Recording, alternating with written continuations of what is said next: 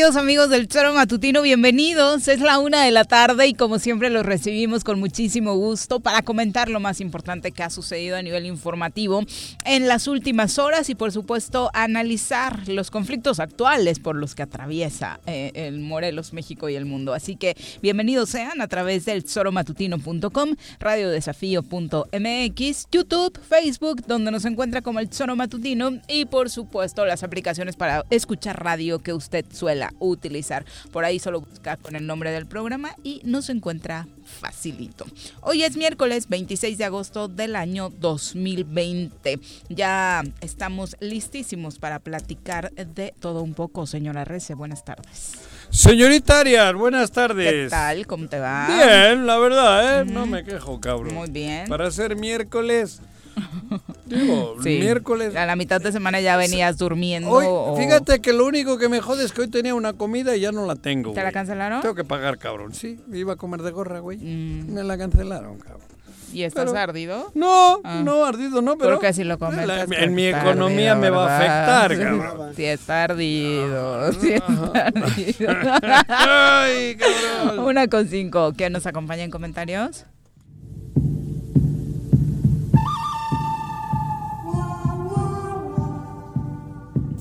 Partiendo desde la ex hacienda, pasando por la parada del 84 y cruzando el puente del pollo, llega Carlos Caltenco a la cabina del choro matutino. Carlos, bienvenido, buenas tardes. Buenas tardes, Viri, Juanjo. ¿Cómo te va? Auditorio, chorero. Caltenco. Muy bien, muy bien, feliz. ¿Feliz por? Felipe con tenis, como dicen en el rancho, porque hay que ser feliz. No, sí, está bien, cabrón. Te vemos contento. Bueno, pero eso no es por decreto. no, sí, dice No, tiene que haber un sentimiento, un estado, una claro, situación. Es un estado mental, no, eso se trabaja. Claro, pues eso digo. Claro. Joder, yo quisiera ser feliz todos los días, pero hay momentos en los que, puta, te, te, ¿no? Y también es normal. Claro. O sea, dicen los expertos que lo más positivo es vivir las emociones, dejarlas sentir sin que te dominen, ¿no? Claro. hoy estoy triste. Me permito hoy que salga ese sentimiento sin afectar a nadie. Si te sientes triste o enojado, suéltalo, sácalo, porque después eso de acumularlo Exacto. es lo que genera un estado de infelicidad constante y crónico, ¿no? Yo lo mejor cuando ya me siento que alguien tal, lo, le regreso, güey. Le da su cate. No me quedo con nada dentro. Eso. Eso es lo importante. Claro. Pues si te quedas con dentro y te queda ahí revolviendo, y luego viene el embarazo, güey. Exactamente. Entonces mejor que. ¿El qué? Digo. ¿Eso qué tiene que ver? el embarazo mental, el embarazo. Lo vas incubando y lo vas dejando. Yo no estoy hablando la Las enfermedades, porque los sentimientos, las emociones que no fluyen te causan enfermedades. Está comprobadísimo, asociado a la hipertensión, asociado a enfermedades gastrointestinales cuando retenemos emociones negativas. así que lo mejor es ser feliz. Sacarla. Exacto. Sacarla. Pues ahí está, después de estos tips ya casi de médicos, acá de Carlitos y Juanji para el manejo de sus emociones, si necesita consulta, marca el 311-6050. Se la sacamos. Pasamos a la información, por supuesto. Eh, iniciamos con lo que ha sucedido en la mañanera, que sigue siendo ya prácticamente todos los días el tema del juicio a los expresidentes, el gran protagonista. Hoy Andrés Manuel López Obrador volvió a hablar de ese tema y señaló que será la Suprema Corte de Justicia de la Nación quien resuelva si se quiere enjuiciar a los expresidentes o no. Es algo que ha sido repetitivo por parte de Andrés Manuel, pero hoy en la conferencia matutina que se celebró en Torreón. Recordemos que anda por ahí de gira revisando cómo andan los estados. El presidente dijo que su posición sobre enjuiciar a los expresidentes es para poner un punto final. Se enjuicia o no se enjuicia y de lo que se decida ya es pensar hacia adelante y no seguir clavados en un pasado que si bien no dejó nada positivo, pues estará en manos de la ciudadanía si quiere que se juzgue o no.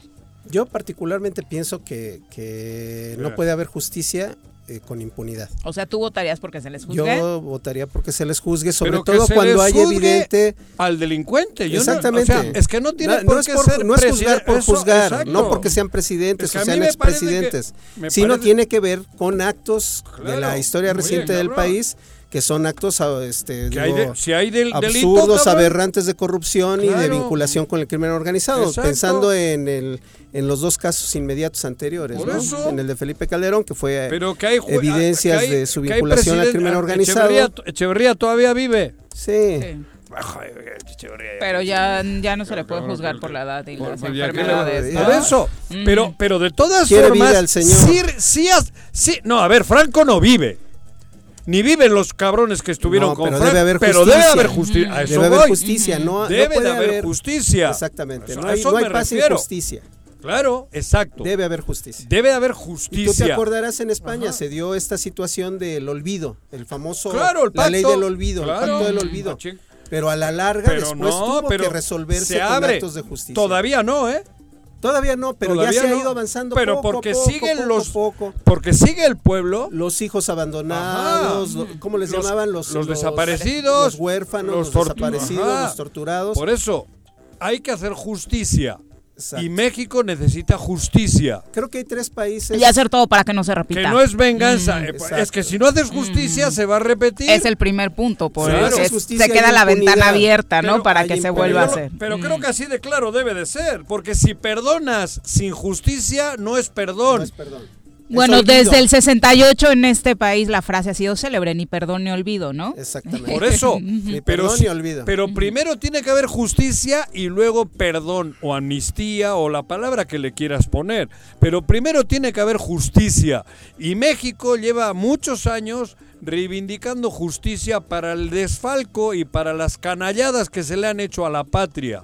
Eso digo yo. Que hoy solo estaremos hablando de cuestiones de corrupción, de temas relacionados con las finanzas del país, ah, porque de crímenes de, lesa humanidad ah, o de este tipo de cosas, la verdad es que se dice mucho al respecto, particularmente de la guerra contra el narcotráfico y del caso Ayotzinapa. ¿Y del 68? Eh, sí, claro. De los dos últimos, que es de los que regularmente se ha hablado, ¿no? Eh, las muertes provocadas por la guerra de Calderón y el caso Ayotzinapa, que fue emblemático en el sexenio de Enrique Peña Nieto. Pero Luis Echeverría tiene algo que ver con el 68. Pues eh, sí, su participación fue directa de, gobernación.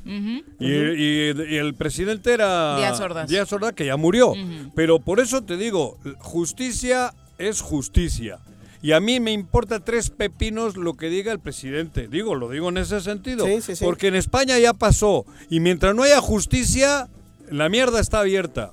Exacto. Siguen haciendo lo mismo. abierta. ¿no? Porque se sigue haciendo lo mismo la ultraderecha, la, la, corrupción sigue abierta y los crímenes de Estado siguen vivos, porque nunca se ha hecho justicia. Por eso la pregunta en ese sentido sigue siendo de, ¿no debería el gobierno de México hacerlo, juzgar a quienes tengan alguna responsabilidad sin tener que preguntarle a la gente? Eso digo. ¿Por qué tener que hacer una consulta?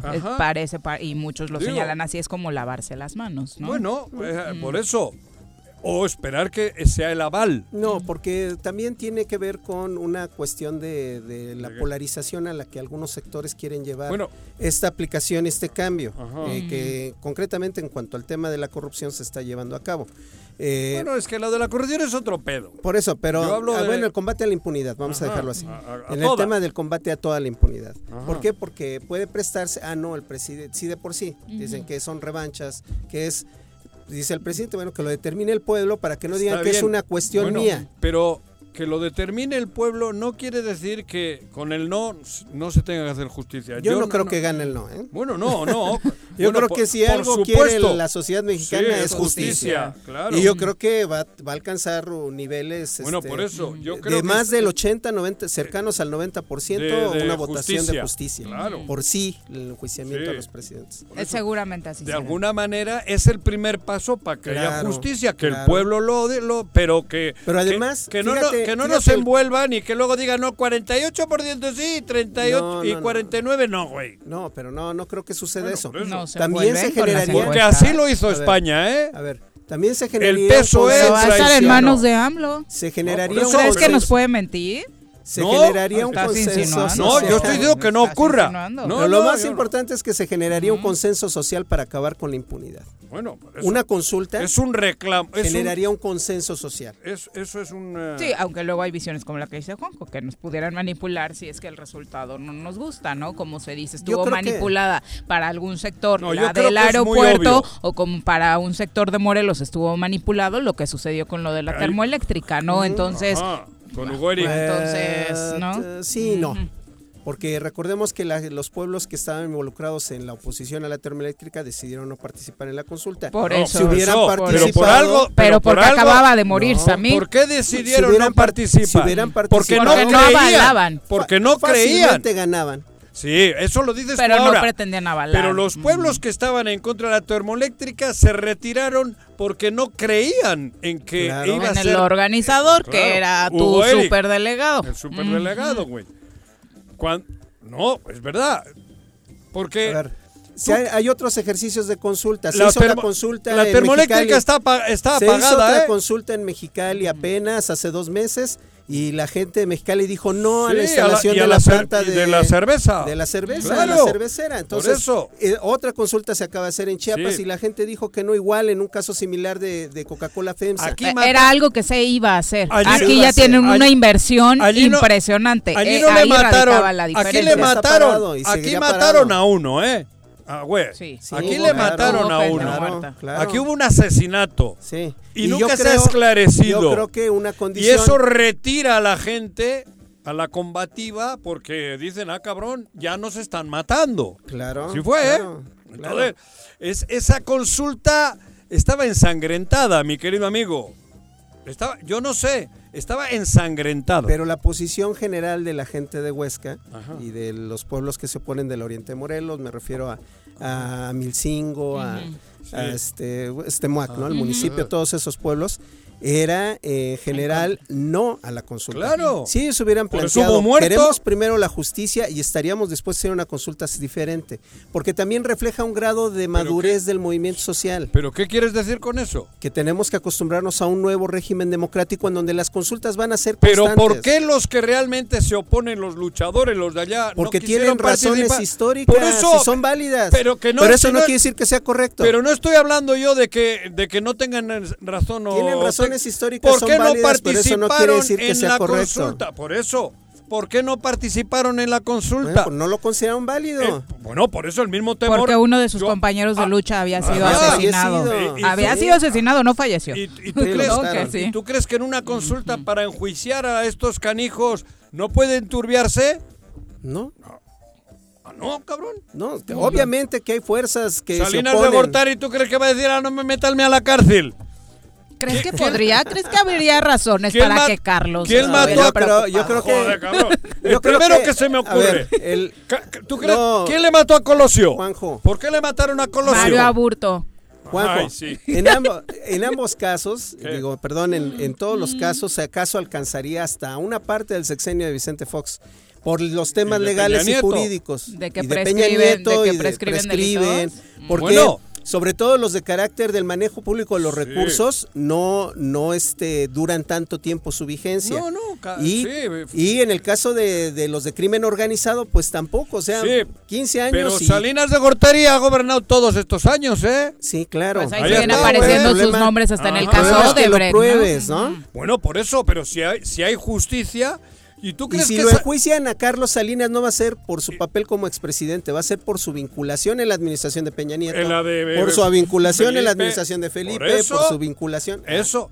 Pero esa sería otra cosa, ese no, tema. él va a salir como actor no porque sea expresidente. No, pero si enjuicias a Felipe le rebota, si enjuicias a Peña le rebota. Eh, hay que evitar, es posible, tienen que evitar que, que, enjuicien a los presidentes. Es como Messi, todas las pelotas pasan por él. Ya.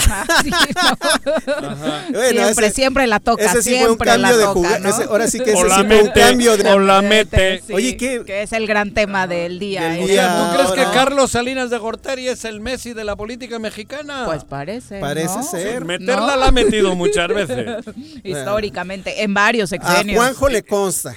¿Que la metió? Cabrón, desde diciembre del 94. Y le consta directo, le contó directo en sus cuentas. Me mandó a la ruina. claro, cabrón. ¿Qué pasa en Morelos respecto a estas declaraciones y denuncias que puso el diputado José Casas? ¿Qué pasó? ¿Recuerdas esta denuncia contra América Bogio Jiménez, la titular de la... Uh. perdón, América Jiménez, titular de la Contraloría del Poder Estado? ¿Qué? Ella ha salido a decir lo siguiente, que el legislador carece de fundamento jurídico, ético y normativo, con el único afán, y que todo esto lo hace con el único afán de publicitar su ah, imagen, sin advertir. Pero dijo de dónde es. Eh, América, sí, América, eh, es que ha puesto ah, varias denuncias, ah, Pepe. América es la Contralora, que viene del Ayuntamiento de Cuernavaca que y que está con Jorge ahora en Contraloría. que estaba en tesorería. Que Pero ha salido justo América. Que no se dio cuenta que la tenía infiltrada. No, pero, Salió América, no la, la secretaria de Hacienda, que es eh, Ahora América sale de guapa, porque ella sí puede salir de guapa, cuando la o el caso raro. El caso raro eh, no sale. Que salga la que realmente tiene pedos. Que salga la chica esa que viene de Veracruz. Y que diga, no señores, miren, como hizo que se pegue su IFE en la frente como lo hizo Cuauhtémoc, ¿no? Aquel IFE que le dieron de la casa del papá de los sí, debería salir todo el gabinete, yo creo. Oye, hay varios requisitos, ¿eh? Para eh, lo que dijo América Jiménez, que dices con todos los elementos, es que como secretaria de la Contraloría, toda, se encargó de que toda la documentación fuera entregada a tiempo y forma a la propia Junta Política y de Gobierno ah. del Congreso del Estado, ah. la cual la Junta Política dictaminó y paleomeó que sí cumplía con todos los requisitos de ley para poder ser nombrada. Este dictamen posteriormente se presentó ante el Pleno del Congreso el día 3 de junio, el cual fue votado en sentido positivo y señala, enfatiza que hasta por el propio legislador José Casas, lo que sus acusaciones, dado que vota primero eh, de su postulación, de su nombramiento y, posteriormente la denuncia, ¿no? Eso puede darse. Eh, el diputado cuando le hicieron este cuestionamiento dijo que no le entregaron toda la documentación en su momento. ¿no? Yo confío. ¿Cuántas veces me he confiado yo, cabrón? Y luego me doy cuenta de que no. hasta firmas falsas te han salido. Hasta firmas falsas de contratos. Sí, pero si él mismo reconoce que no recibió toda la documentación, pues su obligación moral era haberla regresado. Bueno, pero en el momento. O votar en contra. Pudo votar. O abstenerse. Pudo votar pensando que estaba bien y luego resulta que se descubre que no, cabrón. La verdad es que en la conferencia muy segura. eso puede suceder en el Congreso? a la más guapa se le escapa un pedo. La Contralora se pues, veía muy segura en sus declaraciones. Es que ella, ese recinto huele muy feo. Ese es el verdadero problema, que como la otra sí tiene pedo, sale esta y parece que exonera a todos. Son muy vivos. Que salga a defenderse como debe de ser la otra. Todos los acusados. ¿Quién es la otra? Eh, la secretaria Bogio. Bogio, que salga Bogio y que diga, no, Pepito, no, Pepito, los... los, soy morelense. Soy morelense. O tengo tantos años de radical Fíjate, hasta guayabita tengo aquí en la bolsa, cabrón. Que lo diga y así todos. Porque, puta, de los que... Bueno, algunos no están ni en el gabinete, ¿no? Porque operan fuera, como el hermano, Ulises, ¿no? Pero los que están dentro, que demuestren, cabrón. No, y hay, hay requisitos que no se pueden soslayar. ¿Eso?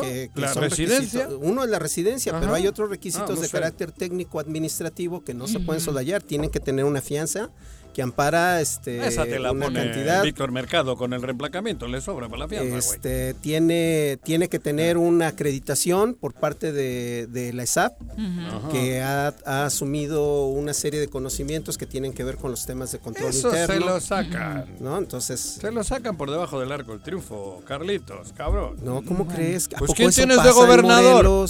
¿Eso pasa en Morelos? ¿Quién tienes de gobernador? ¿A poco pasa que se les pase a los diputados este un dictamen incompleto? ¿Quién tienes de gobernador?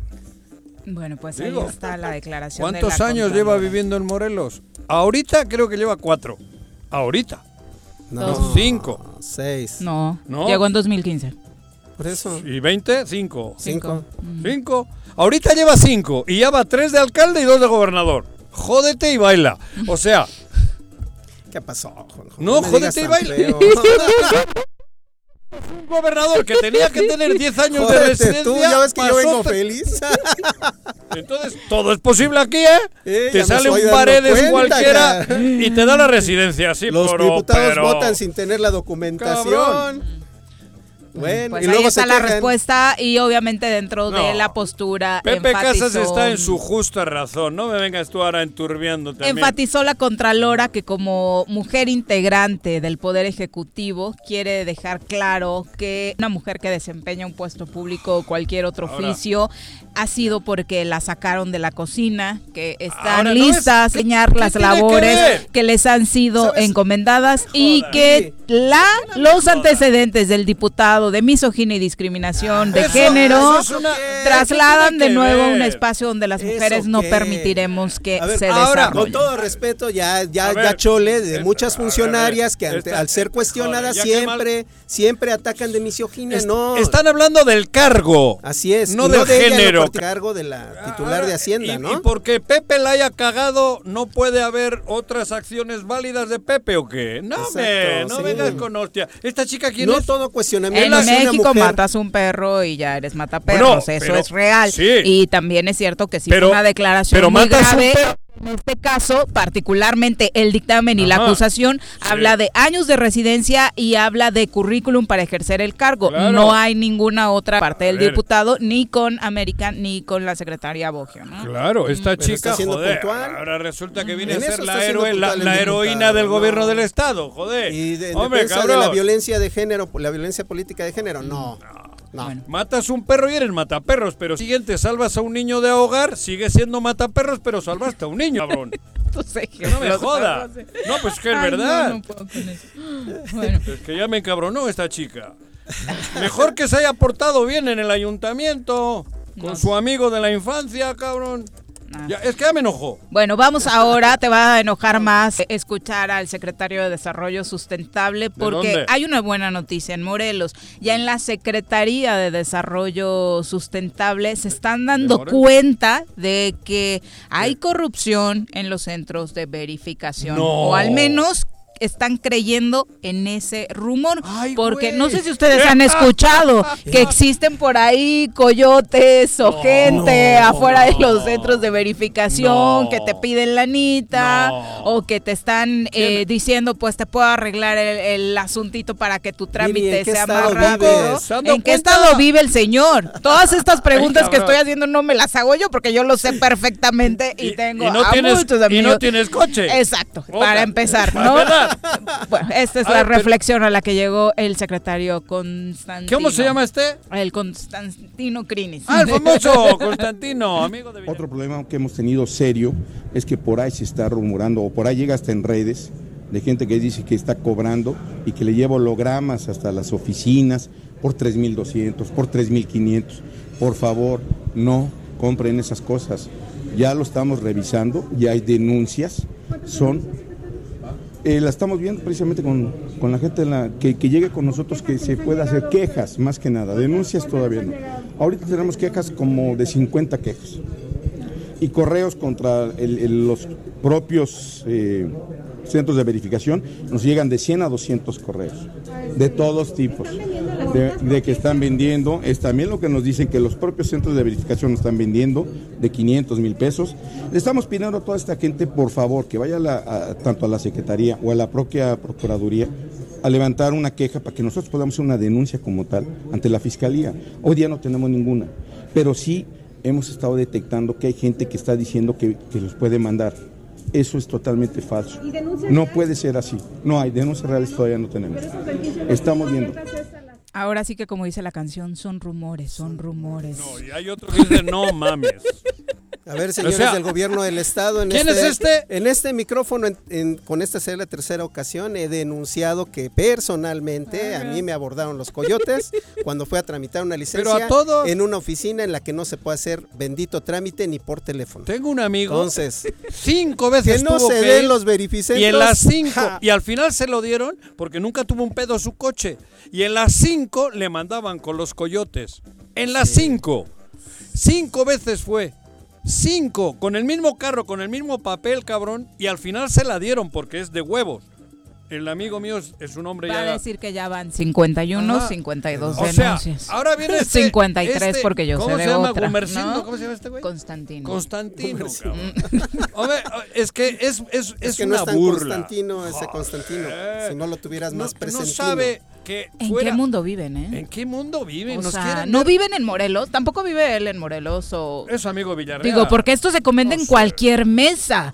Después de que alguno de tus cuates fue a verificar, llega con una anécdota como lo que acabas de decir, sale enojado como Carlos, siendo la tercera vez que me ofrece. A mí me pasó. A ti te pasó. La semana pasada, güey. Lo, que da risa es que tienes el cartelón allá ¿eh? afuera, institucional, que dice, no aceptes eh, trámites con los coyotes. Diga no a la Cuidado con el perro, no hay con ni perro, No, ahí, está el perro. Sí, por eso. Suelto. pero hay carteles que te dicen cuidado no es con perro, el perro. Es coyote. solo hay cartel, pero aquí es Está el, sí, ahí están. y no hay nadie que los pare, no hay nadie que les diga que no. No hay operativos. Como la reventa en los estadios.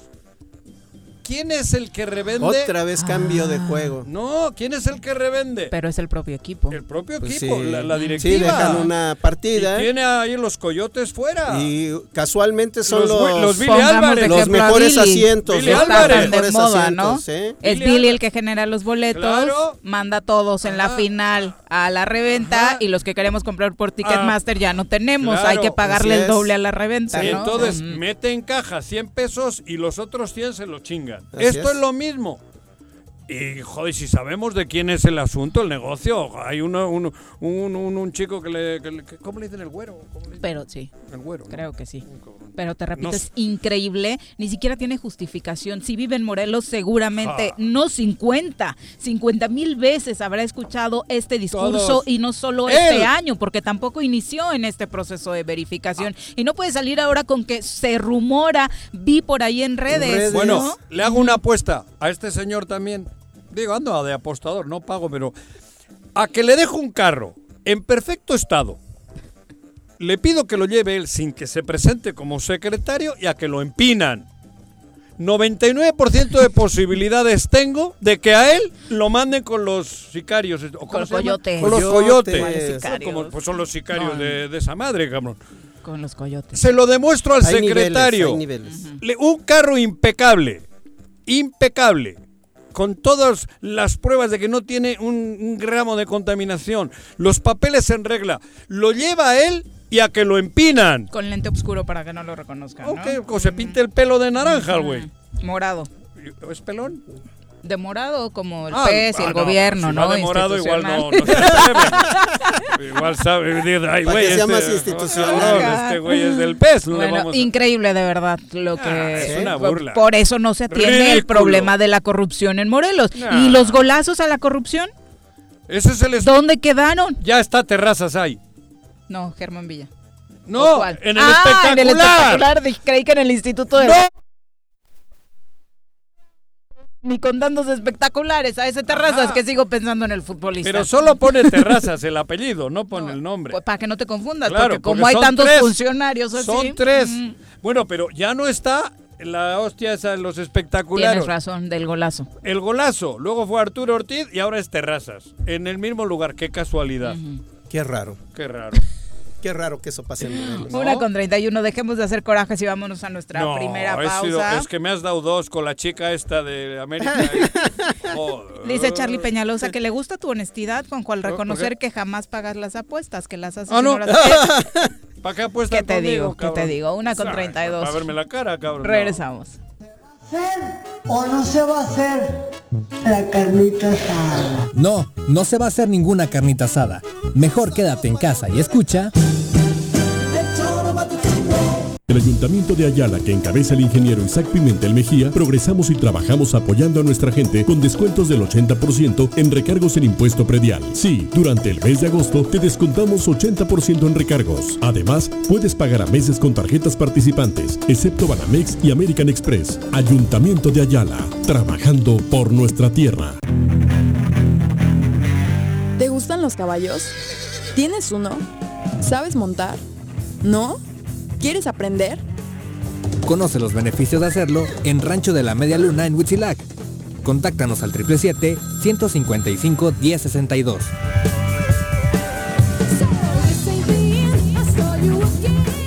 Ayúdanos a combatir la corrupción. No te dejes sorprender ni ofrezcas o des dinero a cambio de no ser sancionado por un hecho de tránsito en el municipio de Jutepec. Te pedimos que cualquier intento de abuso sea reportado a los números 777-362-1324, extensión 14341 y al 777-319-8459. Ayuntamiento de Jutepec, gobierno con rostro humano.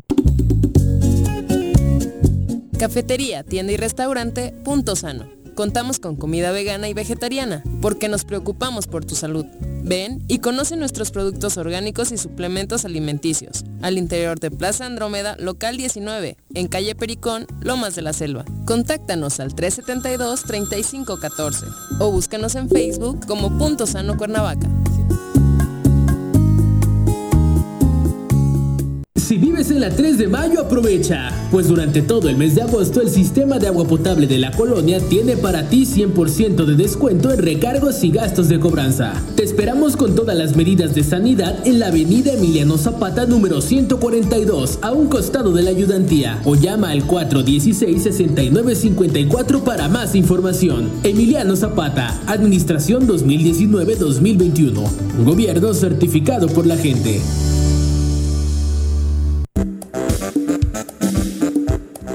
¿Quieres interactuar con nosotros? Búscanos en nuestras redes sociales como El Choro Matutino. Agréganos en WhatsApp al 777-443-4208. ¿Y por qué no? Sintonízanos desde la página web www.elchoromatutino.com. También puedes llamarnos a cabina al 311-6050. De lunes a viernes, de 1 a 3 de la tarde por Radio Desafío. Somos la mejor revista informativa del país. Somos... Quédate en tu puta casa, quédate en tu puta casa, quédate. Y escucha... Una con 35 de la tarde, gracias por continuar con nosotros. Recuérdanos el número de WhatsApp, eh, Carlos, para que nos escriba nuestro público. Escríbanos a Choro WhatsApp al 777-443-4208. Y en cabina, señora Rece, para tus apuestas. Tres. ¿Para mis apuestas? Sí, que no cumple. Para, la Eh, para mis apuestas en caliente. Te hubiera apostado el jueves pasado. Ahí sí te pagan, cabrón, aquí no. ¿Con cuál? Con la de ¿Cuál? la resolución del Consejo. No, Del tribunal. Tre- marca al 311-6050. Eso no Carlito. Bueno, Eso no tienes Mauricio mérito. Manzano, un abrazo, Charlie Peñalosa, Arnaldo Pozas, Máximo Javier López Espíndola, Raza- Rafa Vega Chavaje dice, no debería haber una consulta para ejercer la ley. Claro. O sea, tendría que aplicarse y ya.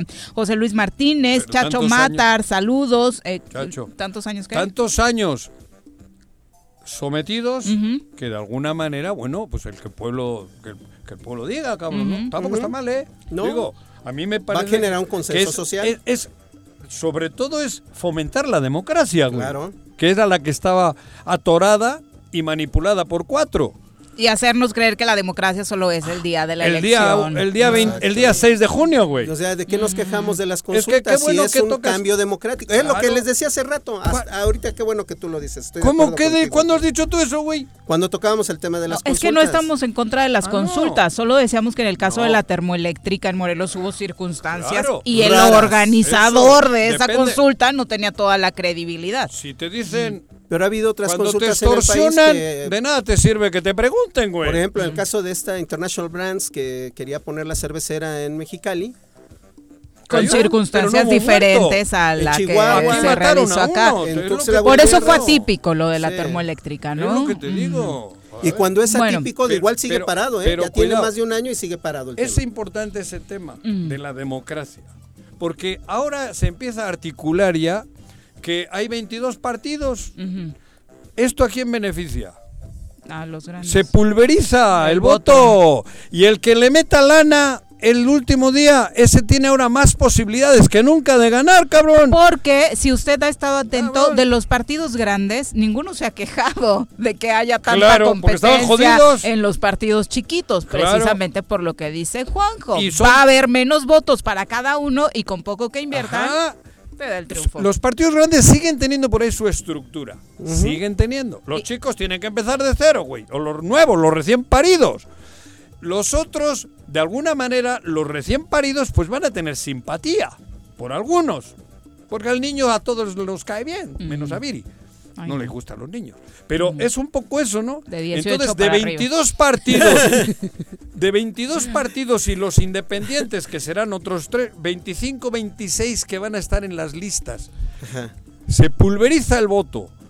Los partidos grandes todavía tienen su estructura y los partidos que gobiernan tienen la lana. Mm. Hablo del PES. Mira, ¿a quién le ha interesado a usted en madre? Algo se cambiaría mucho si en el este PES no tiene cuatro monos en ningún municipio, está comprándolos. Claro, Juanjo, algo, el problema no es que haya partidos. Aquí, este, Anabel, Ana Isabel León fue muy clara y nos dijo, es que eh, la existencia, por ejemplo, de eh, una institución que tuviera representación electoral como Morena hizo posible el cambio. Sí es cierto, ¿no? El que el movimiento este de regeneración nacional pudiera este, obtener su, su registro como partido y competir. Ah, claro.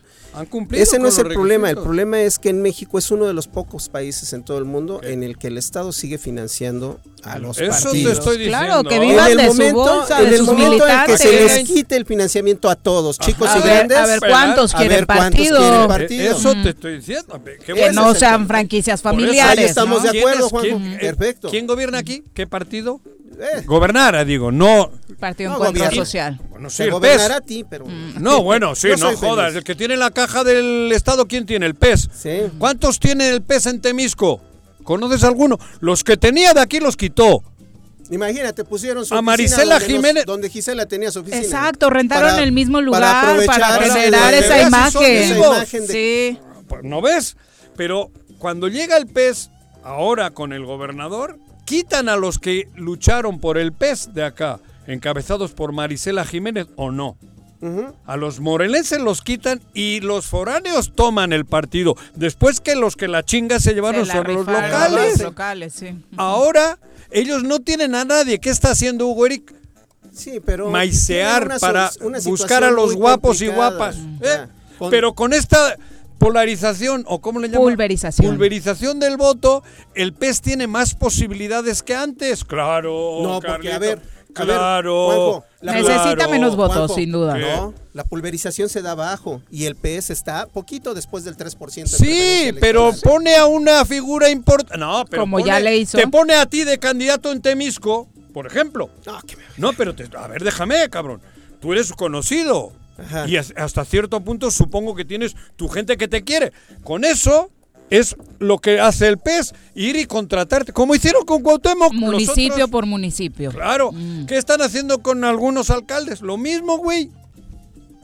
Bueno. Hay que delatar. Sí. Delatar. Y luego cada uno que decida. Ya que estábamos hablando de Temisco, eh, es importante tomar el foco de esta información que está sucediendo alrededor de, un ah. caso que durante muchos años ha llamado la atención y que no se ha agotado el tema, el, tema de la minería. Eh, la semana pasada, el subsecretario de Minería de México, Francisco Quiroga, eh, mandó mensajes a Morelos y dio por hecho la inversión de la empresa Esperanza Silver de México con más de 450 millones de dólares en este proyecto minero en la comunidad de Tetlama, en donde, bueno, la inversión eh, pues realmente nunca ha llegado y todo este tema pues ha llamado poderosamente la atención.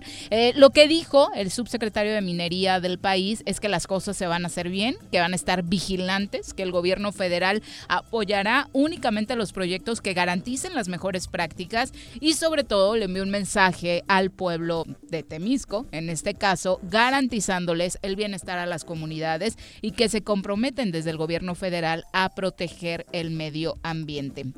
Esto, por supuesto, da una expectativa diferente a lo que se venía eh, platicando acerca de la eh, minera, dado que si el gobierno federal, con la credibilidad eh, de la que hoy goza y de la que sus números hablan, está diciendo yo voy a vigilar y no voy a permitir que se generen atrocidades con el medio ambiente, pues ya le da otra perspectiva, ¿no? Obviamente este proyecto, que todos lo sabemos, este proyecto tendrá que ser vigilado y el gobierno federal ya se comprometió a hacerlo respetar. la empresa dice que obviamente la bueno, uno de los temas con los que se compromete con la comunidad es a generar empleos, a generar que la proveeduría de lo que se necesite sea a través de empresarios morelenses y así pues apoyar a la economía. Cuidar que, la Pues aunque no lo quiera la empresa, el gobierno federal ya dijo yo voy a ser vigilante de, de, este tema, ¿no? Cuide estrictamente la, ecología, el, fin, todo el tema todo el tema de, medio ambiente. Obviamente seguirá dando mucho de qué hablar este caso y aquí le estaremos dando pues todas eh, las vertientes que se generen al Estaremos vigilantes Por para supuesto. que se respeten todas las normativas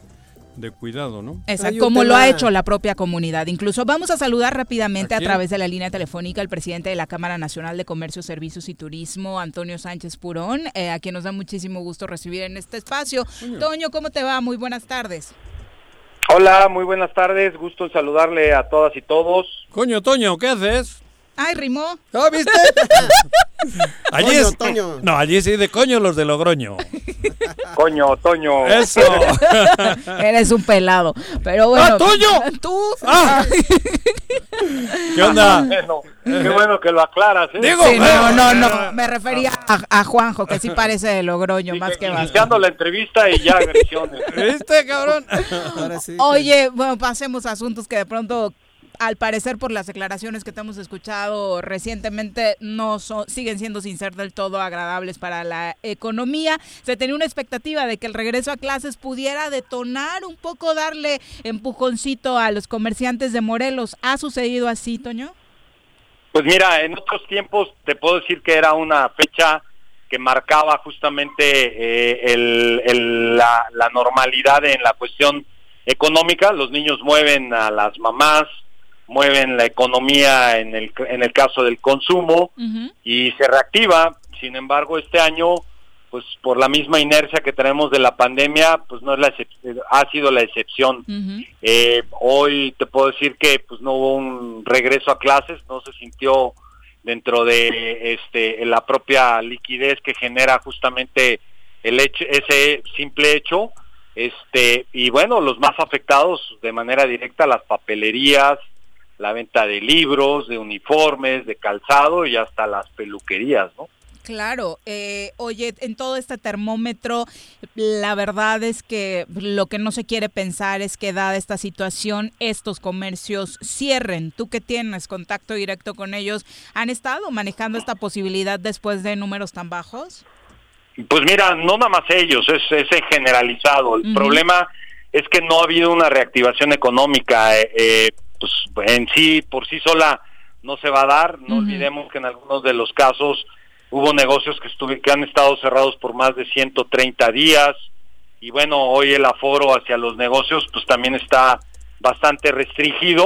Y en el caso muy particular de las papelerías, bueno, existían dos momentos. El previo, que era cuando te mandaban todo el listado de los requerimientos para, para el reinicio de clases, y los posteriores donde pues iban ibas haciendo compras y ajustando justamente la parte que te había faltado de comprar de útiles escolares. Entonces la derrama se extendía prácticamente hasta la primera quincena de septiembre en el sentido de, de muchos negocios que están ligados, como les mencionaba, justamente al regreso a clases.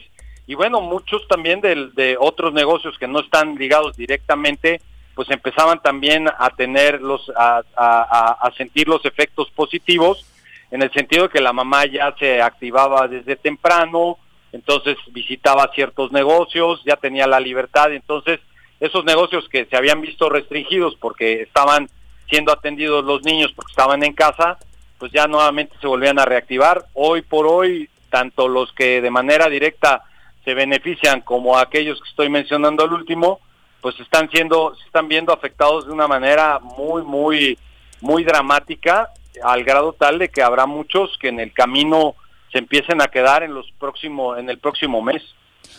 Pues qué terrible y sobre todo teniendo la amenaza constante de que esta reactivación ha traído nuevos casos, que está el peligro latente de volver a semáforo rojo. ¿Qué se ha platicado con las autoridades? Mira, lo, lo, lo que lo que yo sí te puedo asegurar, de acuerdo al, a la, porque lo que busca uno y a final de cuentas, pues en mi posición es, soy líder de un sector empresarial, que es el comercio, servicio y el turismo, pues lo que buscas es más información claro. para tener un criterio. Y hoy lo que te puedo decir es que pues los números no han descendido como hubiéramos querido o como se nos manejó hace cinco meses. eh, y en ese sentido, pues no hemos salido ni siquiera de la primera oleada. Y pues cuando salgamos de la primera, pues habrá que empezarse a frotarse las manos para esperar la, segunda oleada, que eso va a conllevar, pues obviamente, este, un impacto que va a generar justamente todavía más eh, perjuicios económicos justamente a los negocios que hoy estamos tratando de subsistir, porque quien hoy diga que realmente es negocio el estar abriendo todos los días, no, pues no. yo lo pondría mucho en duda, yo lo hago, yo ah, independientemente de mi representación, yo tengo que vivir todos los días pues para llevar el sustento a mi casa. Y te puedo decir que la expectativa es muy, muy corta y pues sí, desgraciadamente yo no puedo ocultar eh, algo que se está dando dentro de la realidad y estamos Es que, viviendo claro. situaciones muy complicadas. Toño, yo si gastaba cinco pesos, hoy gasto dos. Porque O a lo mejor no los gastas. o, o- los o ni dos, por eso digo, y, y eso afecta a todos. Digo, hablo en general, ¿no? Por mucho que abras, si la gente no tiene o no puede gastar, cabrón, está, está jodido el asunto. Pues sí, fíjate que ayer alguien también me cuestionaba con la cuestión de la reactivación económica y eh, te quiero decir que no tengo una respuesta, o sea, la reactivación económica no basta nada más en abrir. en La, pregunta es cuál público. reactivación. ¿no? Ajá. Pues es que no es abrir y ya, ya se va a reactivar, pues no. Al revés, igual abriendo todavía tienes peor porque tienes más gastos. Digo, bueno, ya empiezas ya a consumir luz. Ajá, Y exacto. bueno, lo- en el caso de, de todo lo que conlleva Los tu operación, de pues ya empiezas a consumir. Por eso, pero tenemos alguna respuesta, y voy, vas a decir que siempre te meto en el pedo con el gobierno del Estado, pero ¿hay alguna respuesta para ustedes? Digo, en general. ustedes que Pues, La están... única respuesta es lo que ustedes han dado cuenta, los financiamientos que existen, eh, los apoyos que existen vía financiamiento, y es todo lo que puedo responder. Va.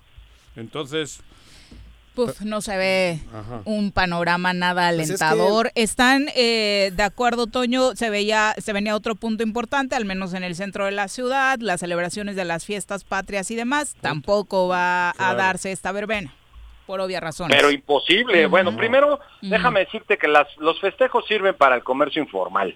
Eso a nosotros no nos conllevaba ningún beneficio. La verdad es que lo único que se, se generaba era que Las banquetas. la feria de Tlaltenango que gracias a la Virgen este año no se va a dar, que la vayan a festejar los católicos, que somos muchos, a su templo, este, y allá hagamos la fiesta y que sea el día que se debe de festejar, porque yo te apuesto que muchos no saben qué día es el festejo. Sí, claro. Este, y, y ese día se acabó. Los demás, lo único que servía era para que ocuparan gente que venía fuera de nuestro estado, av- la avenida, la avenida más, más importante de la ciudad y cerrarla por cerca de 11 días.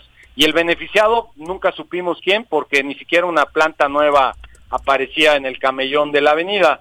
Y bueno, es el mismo caso exactamente con el centro histórico.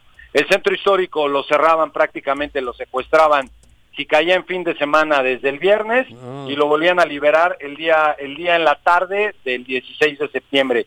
¿Quién se beneficiaba? Los que se instalaban en la calle, porque yo te puedo asegurar que muchos de los que estaban en el centro con sus locales establecidos, primero el ver la viabilidad de pagar este un día doble y la otra es que realmente la gente se fuera a acercar porque era un día que prácticamente todo mundo ah, lo había gastado la noche anterior en festejo. Entonces no significaba absolutamente nada para nosotros esto. Definitivamente. Y bueno, en medio de toda esta pandemia se viene a dar un tema del cual también ha sido crítico sobre pues esta creación de ocho nuevos partidos, al menos hasta el momento en Morelos, Toño. O sea, no, no, coincide con la realidad, ¿no? Perdón, perdón, yo sé que estoy en, el, en, en un medio de comunicación, pero eso no tener madre. O sea, hoy ¿El medio? se encuentra más de 61 mil muertos y que hoy la preocupación de ocho representantes de probables partidos políticos que van a ser parásitos y que no van a traer nada a México, porque todavía dijéramos, es que van a brindar un nuevo futuro, una nueva perspectiva. Lo único que se está buscando es seguir viviendo del presupuesto. Y creo que hoy los mexicanos y sobre todo los morelenses no lo debemos de permitir. Y en mi caso, esa va a ser mi posición para que la sepan de aquí en adelante cuando me toquen el tema y sobre todo que me enerva, la verdad es que me enerva el hecho de que hoy en medio de una pandemia donde los empresarios y los y los trabajadores y la sociedad en general estamos sufriendo, para mí esto es una mentada de madre. ¿Y si, ¿Y si el PES llega y dice que quiere que seas candidato? Porque te van a buscar, te van a, buscar. como a otros líderes. Porque eres conocido. Déjame, te aclaro, eh, Juanjo, yo pues, sé te trabajar ah. desde muy chiquito y así me educaron y yo no, ah, creo que deje de trabajar en mi negocio ah, porque la política me persuade en el sentido de querer cambiar las cosas. Pero como está planteada en México, donde quieres hacer un cambio, pero todo está condicionado, olvídalo, me vas a seguir viendo de empresario. Me alegro. Y bueno, cuando tenga la oportunidad, ocuparé algún puesto en alguna representación empresarial, yo creo que por, por mucho tiempo. Y me alegro mucho. Pues la verdad es que sí, una pues convicción real, ¿no? Es que se requieren de todos los factores de la producción para poder reactivar, eh, y más en, en, un tema de la pandemia. No puede hacerse con base en acciones aisladas y entiendo la preocupación de, de Toño en ese sentido, porque está del nabo que ellos pues estén jalando solos, como le ha tocado a prácticamente muchos sectores de la sociedad en Morelos. Exacto. Finalmente, Toño, ¿cómo anda el ánimo de los empresarios a estas alturas del partido? No me lo quiero ni imaginar. ¿Tienen? No, no, te ha quedado claro después. Por eso, ¿tienen, cabrón? Pero... Tienen ánimo. Es más, cada pregunta que no hace Lo voy a ir a decir allá en, vivo y a todo color. Oye, lo que yo quería preguntar era en el esta pregunta es otra mentada de madre. Dile, dile. No, o sea, ya no va a pasar nada con todas estas ideas que tenían y a las cuales les han estado poniendo freno. Están cada uno por su lado. ¿Cómo va? No, no, no. Bueno, nosotros seguimos trabajando. Este, Probablemente no, no hayamos dado cuenta a través de los medios. Nosotros estamos aglutinados en el Consejo Coordinador Empresarial. Es el órgano donde nos genera la coincidencia a todos los organismos empresariales y asociaciones. En lo particular traemos una agenda propia, eh, cada organismo, porque representamos un sector en lo particular, en mi caso, como bien les decía, comercio, servicio y turismo, eh, yo traigo eh, en, puerta, pues bueno, la ley de videovigilancia, que le debemos de dar las gracias al famoso diputado Zapotitla, bueno, para nada. Bueno.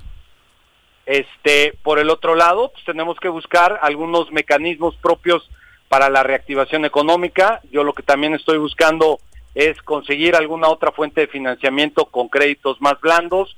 Lo estoy tratando de cerrar. Traemos una aplicación eh, móvil eh, muy parecida a los que hay de entrega de comidas y todos esos que estamos construyendo comunidad. O sea, no hemos dejado de trabajar, probablemente pues no hayan dado ustedes cuenta, me dan la oportunidad ahorita de poderlo expresar, pero seguimos unidos, seguimos trabajando, de repente muy, muy desesperados, con poca esperanza, pero bueno, eso nada más son momentos, nos volvemos a recargar pilas y pues esto no hay de otra más que para adelante. Oye, este tema de las, eh, las cámaras, la videovigilancia en la entidad es muy interesante. ¿Qué tanto avance lleva y cuál es la postura actual que tienen ustedes? Bueno, mira, pues te quiero decir que para no cambiar la historia de esta legislatura, se aprobó sin el consenso, obviamente, de quienes por eh, ley federal de cámaras y confederaciones tenemos que ser órganos de consulta, no nos corrieron ni siquiera una copia de, de, la, de la pretensión de lo, que, de lo que pensaban aprobar. Nos dimos cuenta ya una vez que está publicado en el diario oficial. Y bueno, cuáles son las alternativas y los recursos que tenemos ante una ley que, que fue hecha de manera unilateral y sin la posibilidad de que pudiéramos nosotros emitir un, un punto de vista, porque no está mal pero como la plantean, ese es el problema, ¿no? Que lo hacen desde la perspectiva gubernamental o de la perspectiva del legislador y no consultan a los que realmente vamos a ser usuarios de esa ley. Y bueno, nosotros estamos en total desacuerdo. Utilizaremos los mecanismos que existen dentro de la ley para tratar de frenarla y si no también la opinión pública donde nos demos cuenta de que aquí lo que se trata es de dar resultados, pero sin importar cuáles van a ser los efectos. Después de estos posicionamientos, el diputado Zapotitla los buscó, ya que no se dio el consenso previamente, se buscó que se diera después. Pues yo creo que es mejor que ya no me no me La verdad es que me, vas a mover lo fantástico, la verdad es que pobre hombre está muy limitado este en cuanto a su posibilidad de legislar, no le quedó nunca claro cuál era su trabajo. Y bueno, pues ahí está el resultado y nosotros, digo, nos buscan o no nos ¿Tú crees que no le quedó claro? El de la ley. ¿Tú crees que no le quedó claro? Puta. Yo te diría lo contrario, güey. Muchas gracias, Toño, por la comunicación. Bueno, pues muchas gracias a ustedes por la posibilidad de la expresión. Y bueno, ahí cuiden a Juanjo, por favor, ¿eh? Ándale, no le vaya a dar un infarto. No sé a quién primero, si a Toño o a Juanji, porque también ya lo escucho cada vez más intenso, ¿no? es como no. Buenas tardes, Toño. Adiós. Buenas tardes, vale. Toño, vale, Bueno, que sirva mínimo como desahogo este espacio, ¿no? Qué cosas, de verdad. Sí, terminas con ganas de cortarte las venas Pero después de escuchar lo que sucede en Morelos. Carlos, llevo diciendo un año, ¿no? ¿Alguien puede llamar, cabrón, para entrevistarlo? Me daría mucho gusto, güey. Pues para que me diga algo. Algo distinto. Algo positivo. Algo positivo, algo. Te, lo juro. Ni idea de políticas Pero además me daría mucho gusto, no sé, alguien, un secretario, digo, los tienen vetados, los tienen prohibidos, ¿no? Pero alguien, cabrón, ¿no? Que diera la cara. no, que diera la cara, no. Que tuviera idea. Que, que diga algo para que, ah, cabrón, no, ¿a poco? No sé, ¿no? Pues tampoco hace falta que entren en este espacio. Los escuchamos todos los días bajo el, esquema que nos queda con los compañeros del, periódico que van, hacen su labor. Tenemos información oficial que hacen circular. Y la verdad es que, ¿qué más nos dirían platicando, Juanjo? No creo que nos dirían algo, diferente. Algo que, han dicho, algo que es recurrente en lo que han dicho es que solamente responden cuando se ven rebasados. Ellos, el gobierno del estado. ¿Pero y pues están rebasados desde hace dos años, güey. Pero desde cuando los este, presidentes municipales salieron a ofrecer la ayuda, ah, que ahí venimos con la ayuda. Y que, eh, ¿Pero qué ayuda, güey? Pues exactamente, no han hecho nada. Puro Chile. ¿Cómo, ¿Cómo vas tú a pensar que están listos para enfrentar una contingencia así si no hacen más que responder con medidas este de, de flash, pero hablo en general a la sociedad morelense, alguien que nada. alguien que quiera entrar. Yo me callo. Digo, para que no crean que es que le voy a... Alguien que diga algo positivo. Alguien de la sociedad morelense que llame 3, 11, 60, 50, ya se me ha olvidado. Alguien del 15% de los morelenses que considera que hace bien su trabajo. Claro. La verdad es que a mí ni eso me alentaría. entiendo, tu ejercicio, pero a mí escuchar a una persona que ha sido favorecida o que sí alcanzó a recibir el apoyo de gobierno tampoco me motivaría, Juanjo. Pero no que... ¿Cuántos morelenses somos? Que hayan apoyado a uno, ¿qué cambio haría? Pero que lo diga, no sé, cabrón, solo por saber. Que, me diga, oye, Juanjo, mira, cabrón, no hay yo metí tal y me dieron 5 mil pesos. Por esto, y tengo que ir pagándoles a 100 pesitos al mes, cabrón. No sé, alguien que me diga, güey. Son más altos los intereses, por no, eso. No, por eso. No le entraron. Pero, eh, bueno, va. Bueno, son las Mejor me callo, cabrón. de la tarde. Regresamos. Quédate en casa. Quédate en casa. Quédate en casa. Quédate en casa. Quédate, quédate, quédate. Y escucha. El Ayuntamiento de Ayala, que encabeza el ingeniero Isaac Pimentel Mejía, progresamos y trabajamos apoyando a nuestra gente con descuentos del 80% en recargos en impuesto predial. Sí, durante el mes de agosto te descontamos 80% en recargos. Además, puedes pagar a meses con tarjetas participantes, excepto Banamex y American Express. Ayuntamiento de Ayala, trabajando por nuestra tierra. Si quieres consentir a tu mascota, el mejor lugar para hacerlo es Clínica Veterinaria Mundo Mascota. Contamos con consultas, medicamentos, accesorios, alimento y servicio de pensión. Además, tenemos servicio a domicilio. Ubícanos en Avenida 10 de Abril, número 1210, Colonia Granjas, o llámanos al teléfono 169-2128. Clínica Veterinaria Mundo Mascota. De 60 toneladas de cacharros y 445 llantas han sido recolectadas en Xochitepec gracias al operativo de descacharrización. Para seguir combatiendo al mosco transmisor, iniciamos ahora las labores de nebulización en predios, casas y fachadas. De 6 a 8 de la mañana y de 7 a 9 de la noche, la Brigada de Salud recorrerá calles y avenidas de las 14 regiones del municipio. Abre puertas y ventanas de tu domicilio. Si realizas venta de alimentos, mantén tu negocio cerrado. Recuerda, sin criadero no hay mosco y sin mosco no hay dengue, sí que chikungunya. Gobierno municipal, estar bien te lo mereces. Todos debemos ayudar a disminuir el riesgo de contagio de coronavirus. Recuerda que el COVID-19 se contagia de persona a persona al toser y estornudar, estrechar la mano de una persona enferma o tocar algún objeto con el virus y luego tocarse sin lavarse las manos. Por eso es muy importante. Lávate frecuentemente las manos, cúbrete con un pañuelo o con el ángulo del codo al toser o estornudar. Evita contacto directo con personas que tengan síntomas de resfriado o gripe. No te automediques y en caso de presentar síntomas, acude al médico. 54 legislatura. Congreso del Estado de Morelos. Yautepec se trabaja por tu bienestar y el de tu familia, logrando realizar obras de gran impacto en nuestro municipio. Tal es la construcción de la carretera Camino Viejo, con pavimentación ecológica que facilitará el traslado rumbo a Cuernavaca. Y aún faltan muchas obras más. Agustín Alonso Gutiérrez, continuidad en el progreso.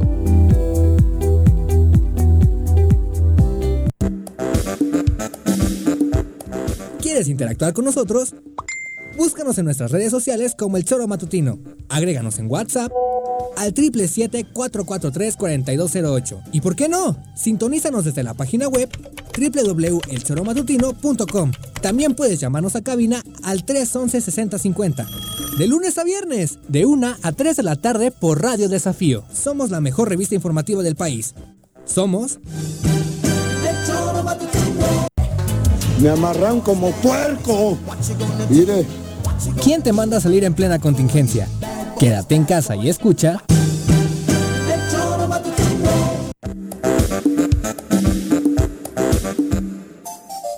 2 con 4 de la tarde, muchas gracias por continuar con nosotros. Por supuesto, hoy le dedicaremos un espacio especial al caso Messi, que rebasa incluso el tema deportivo y ha escalado ya a movilizaciones sociales en Barcelona. Hace unos minutos se reporta el ingreso de cientos de aficionados a las instalaciones del Camp Nou en Barcelona. Se habla de que el personal de seguridad no fue suficiente para Han estado toda la noche en prácticamente vigilia para pedirle al actual presidente que no se vaya Messi y que se vaya él.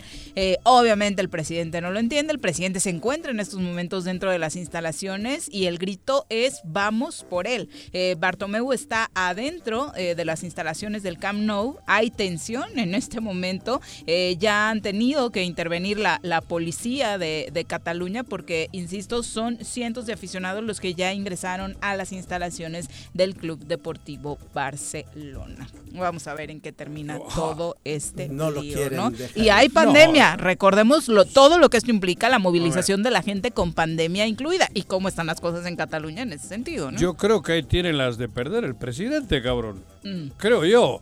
Pero bueno, por encima del club no hay nadie, ¿eh? Digo, lo que pasa es que también hay estúpidos que pueden estar al frente del mm. club. No, pero por encima del club no hay nadie. Por lo menos ese es mi punto de vista. Ninguna persona por arriba de una institución. Exacto, nunca, eso digo. Porque él ha, dicho, hablo de Messi, Messi ha dicho que ya se va, o sus abogados han dicho que se quieren ir, que pague, cabrón que pague porque se ha cagado de dinero y así es el mejor del mundo. Pero a la institución no se le. porque no cumplió con Bueno, pero eso lo está haciendo Messi, me parece, no por un ataque a la institución. Lo está haciendo porque creo que quienes lo conocen hablan de que quiere que las cosas cambien en la institución. Ah. incluso esa manera de presión para que quien se vaya sea Bartomeu. Pero orillarlo a eso. Claro, pero sus abogados han dicho que se van y que se van gratis. Por la cláusula esta que Pero la cláusula terminó el 30 de mayo. Sí. Y ahora ya no aplica. No, no, aplica. Entonces, a mí me parece bien, Messi. Te han mm. hecho unas mamarrachadas, te vas. Tienes una cláusula de 700 millones por irte. Que se acaba en diciembre, ¿eh? Igual y se puede ah, aguantar unos ah, meses y a ver cómo le va al club en diciembre. Ahí está, pero ahora... Mm. si te vas, el que tiene que solucionar es Bartomeu. Yo creo que no podemos poner acá como villano a Messi cuando existe un hombre que claramente le ha hecho daño al club desde que llegó. Bueno, a ver, pero hay situaciones que por arriba del club ni Messi. Nadie, para mí, en eso coincido, no totalmente, ninguna persona. nadie, no, menos la directiva en la que Ahí tiene está eh, Cruz Azul y Billy eh, Álvarez. No, por eso. Pero eh, por arriba del club, que es lo máximo, nadie. Del club. Si es empresa privada es otro pedo, ¿eh? El Barcelona es un club. El Real Madrid es un club y el Atlético de Bilbao es un club. Ahí tienes 100 mil socios. Tienes en, el, en Bilbao tienes 45 mil. Hay, por arriba de eso no hay nadie. Nadie. Ni Messi, ni Bartomé ni su madre. y desafortunadamente algo que era tan romántico, una historia perfecta para los románticos del fútbol, que era el maridaje perfecto entre Barcelona y Messi, ha terminado tan sucio que la verdad creo que lo más triste es ver romperse una relación de este tipo así y dejar todo hoy en manos de abogados y financieramente. Pero algo ha pasado en el vestidor tiempo atrás, ¿eh? Porque también ahí había un, clan de amigos. Había un clan de amigos. Y por arriba del club no hay nadie, ni el clan de amigos. Cuidado. Y lo sigue habiendo. Muchos hablan de que esto de Messi también es porque el primero del que se anuncia su salida es Luis Suárez, que es su mejor amigo. Y Luis Suárez tiene 20 kilos de más. Todo el año ha estado con sobrepeso. O sea, y cobra 50 millones de euros. Bien. Ya seguiremos con este tema. es el, uruguayo. Sí, es el de las mordidas. El de las mordidas. Ah, sí, es eso. Dos con ocho. Eh, ¿Cómo anda el otro sector de los empresarios en Morelos? Ya nos acompaña a través de la línea telefónica nuestra compañera Griselda Salazar para hablarnos de la Canirac. Gris, ¿cómo te va? Muy buenas tardes. ¿Qué tal, Viri? Juanjo, Carlos, muy buenas tardes. Los saludo con mucho gusto. Igualmente al auditorio. Pues así es, Viri. Les comento que, bueno, los restauranteros vuelven a su mala racha económica, pero ahora por el inicio de las clases y es que el presidente de la Cámara Nacional de la Industria Restaurantera de Alimentos Condimentados Canirac en Morelos, Harry Nilce León, aseguró que tras el confinamiento por la pandemia las ventas pues se fueron recuperando en un 50%, no obstante ahora con el regreso a clases que se dio la semana pasada, estas pues cayeron hasta en un 100%.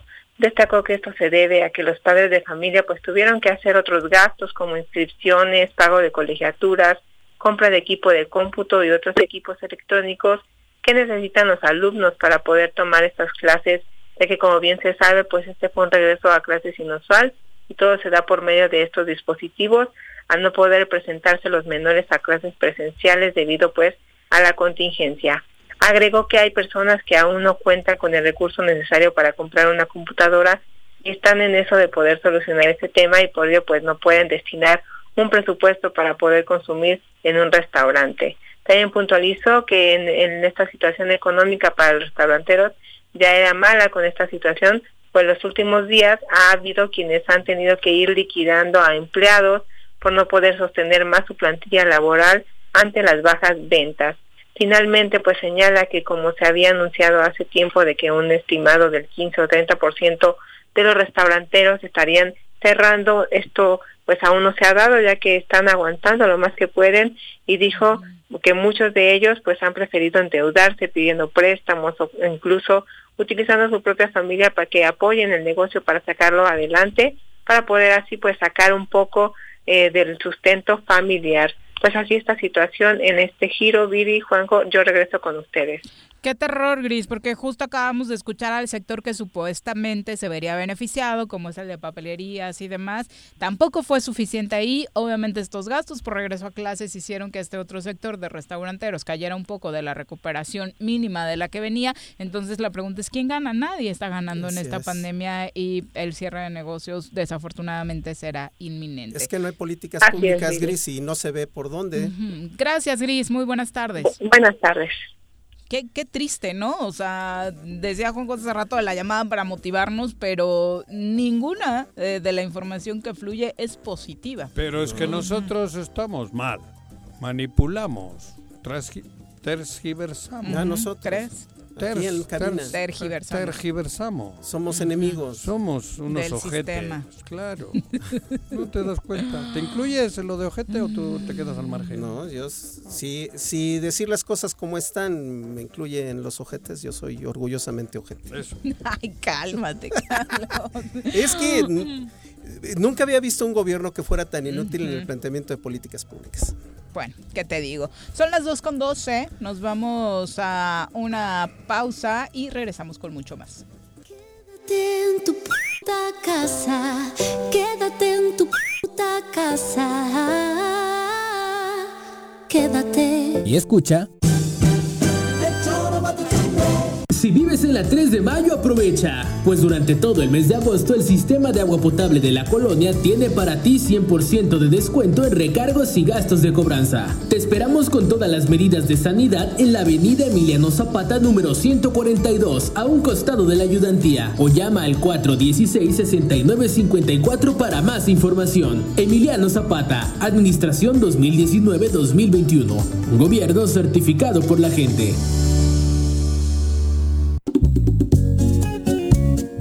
Cafetería, tienda y restaurante Punto Sano. Contamos con comida vegana y vegetariana, porque nos preocupamos por tu salud. Ven y conoce nuestros productos orgánicos y suplementos alimenticios, al interior de Plaza Andrómeda, local 19, en calle Pericón, Lomas de la Selva. Contáctanos al 372-3514 o búscanos en Facebook como Punto Sano Cuernavaca.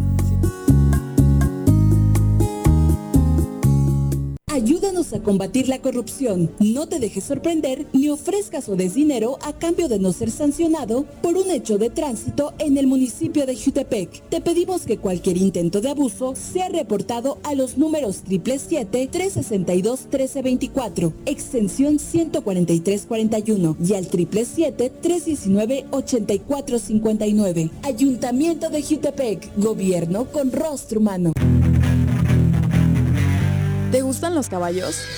¿Tienes uno? ¿Sabes montar? ¿No?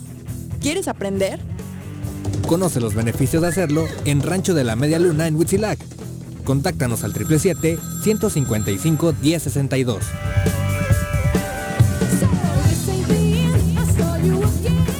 El Ayuntamiento de Ayala, que encabeza el ingeniero Isaac Pimentel Mejía, progresamos y trabajamos apoyando a nuestra gente con descuentos del 80% en recargos en impuesto predial. Sí, durante el mes de agosto te descontamos 80% en recargos. Además, puedes pagar a meses con tarjetas participantes, excepto Banamex y American Express. Ayuntamiento de Ayala, trabajando por nuestra tierra. ¿Quieres interactuar con nosotros? Búscanos en nuestras redes sociales como El Choro Matutino. Agréganos en WhatsApp al 777-443-4208. ¿Y por qué no? Sintonízanos desde la página web www.elchoromatutino.com. También puedes llamarnos a cabina al 311-6050. De lunes a viernes, de 1 a 3 de la tarde por Radio Desafío. Somos la mejor revista informativa del país. Somos... ¿Se va a hacer o no se va a hacer la carnita asada? No, no se va a hacer ninguna carnita asada. Mejor quédate en casa y escucha...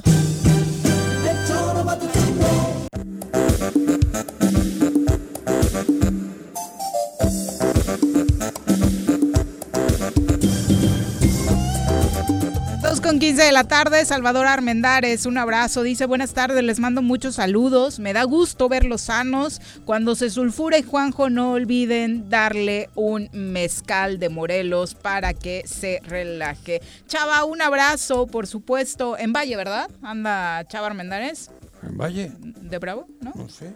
Sí, Chava Armendares, que recomienda mezcales y te recomendaba antes vinos, ¿no? ¿Ah, sí? No me acuerdo. Estás perdiendo la memoria, Juanji. ¡Chava, ya no se acuerda de ti. ¡Ah, cabrón! Ay, no, pues No me, me asustas, acordaba, Juan cabrón, José. Ya tu cabrón. Alzheimer está. Chava. No, pero ya no sé. Ya, ya lo- las últimas veces lo vi en Valle. Un abrazo Bravo, donde quiera que estés, El gerente Salvador. era el gerente de la europea, no, no, me eso, cabrón. Sí. Un día va a llegar y va a decir, ¿quién eres tú? ¿No? Hay que entender a Juanjo ya es una persona. A ver, güey. Dos con La 16. tercera Calma- edad. cálmate que... Vamos a saludar con muchísimo gusto a Ignacio Domínguez, eh, presidente de la Cámara Mexicana de la Industria de la Construcción en su delegación Morelos, a quien recibimos con muchísimo gusto. Ignacio, buenas tardes, gusto en saludarte de nueva cuenta. Muchas gracias, Didi, Juanjo, Carlitos. Gracias por la oportunidad. Buenas tardes. La, órdenes. La última vez que hablamos, eh, habíamos hecho el trato de actualizar las cifras en torno al, al padrón de las empresas constructoras que, bueno, en Morelos sí estaban, eh, pues, generando empleos, que seguían activas y cómo estaban enfrentando la pandemia. Hoy eh, llegó ese día, tienes nuevas cifras que compartirnos. Cuéntanos. Muchas gracias. Mira, a través de nuestro de nuestra institución de la Cámara Mexicana, el CESCO, el Centro de Estudios Económicos sobre el sector de la construcción. En aquel momento que platicamos se reflejaba una caída para el Estado de Morelos en valor de producción, es decir, en facturación de las empresas constructoras, de un menos 58.6%. Esto era en abril. De ahí en mayo la, la caída fue de menos 60.8% y al mes de junio, con el mismo periodo con relación al 2019, la caída ya va en menos 64%. ¡Qué grave! Nacho, no, no contradice esto. Ya ves que la industria de la construcción se mueve por ciclos, más la que está ligada a la obra pública. Eh, y normalmente los ciclos este, para la ejecución de obra pública siempre comienzan tempranamente en marzo, pero tardíamente en mayo. ¿No? En general. Oye, este reporte que das contradice ese ciclo como si no se estuviera haciendo obra pública en el Estado. Pues es que no se está haciendo. Carlitos, lo peor de todo es de que desde el año pasado es el mismo indicador. Vamos, el Ah, o sea, no fue la pandemia. Mm, vamos, esto es de este ejercicio, esto es de este ejercicio, con relación al 2019, que era un 2019 malo, Viri. Ajá. Ya era malo. Ya era malo porque el recurso federal y el recurso para obra pública se libera por allá de octubre, noviembre y diciembre. Y esto con fundamento en indicadores, ¿eh? no, no a sentimiento. Claro.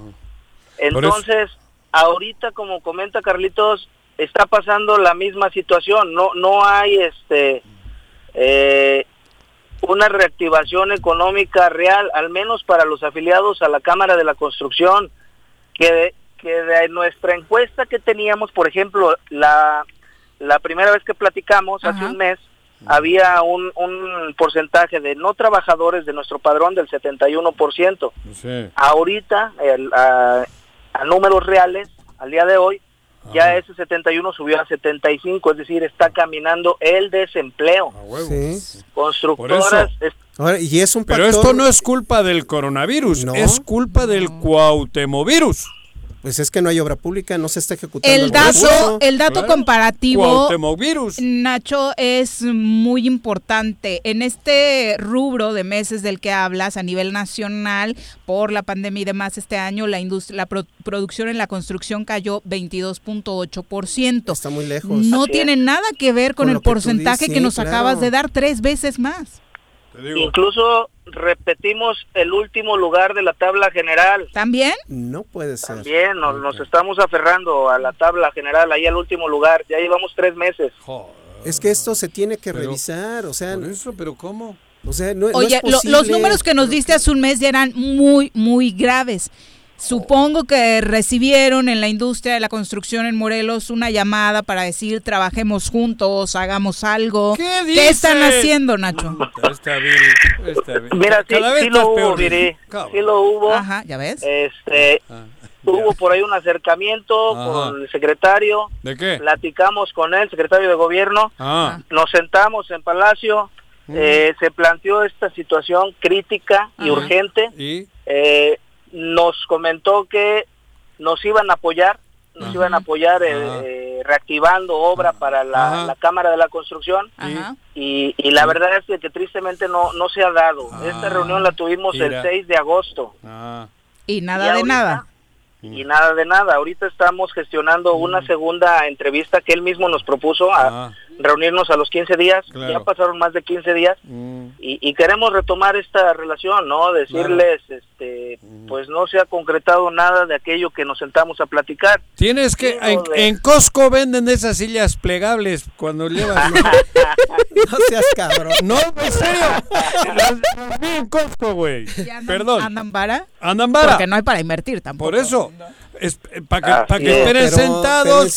mejor a productores locales, la tradicional silla Acapulco, que es más cómoda. Uno de los detonadores de la economía de, toda sociedad, de todo país, es el sector de la construcción. ¿Y cómo, cómo es posible que se encuentren en estas cuestiones? Abandonados. Y, y, lo mencionaba recientemente, este, ¿cómo se llama Gerardo, el de transparencia, ¿no? ¿Cómo estaba el ejercicio de la obra pública? Roberto, perdón. Exacto. Roberto, ¿cómo estaba de mal de el subejercicio, ¿no? En el tema de obra pública. Hoy en la conferencia donde dabas a conocer estos datos, eh, le enviabas un mensaje importante al gobernador, hablando en términos de fútbol, que los alcanzamos a entender todos. Cuéntanos. ¿Te llegó el mensaje? Se los puedo leer. A ver, cuéntanos. puedo leer, si nos permiten. A ver. Claro. Este, al gobernador Cuauhtémoc Blanco, al ídolo de la selección nacional, a mi Cuau, le queremos pedir que, tenga, que nos tenga confianza, que nos permita ser parte de su equipo.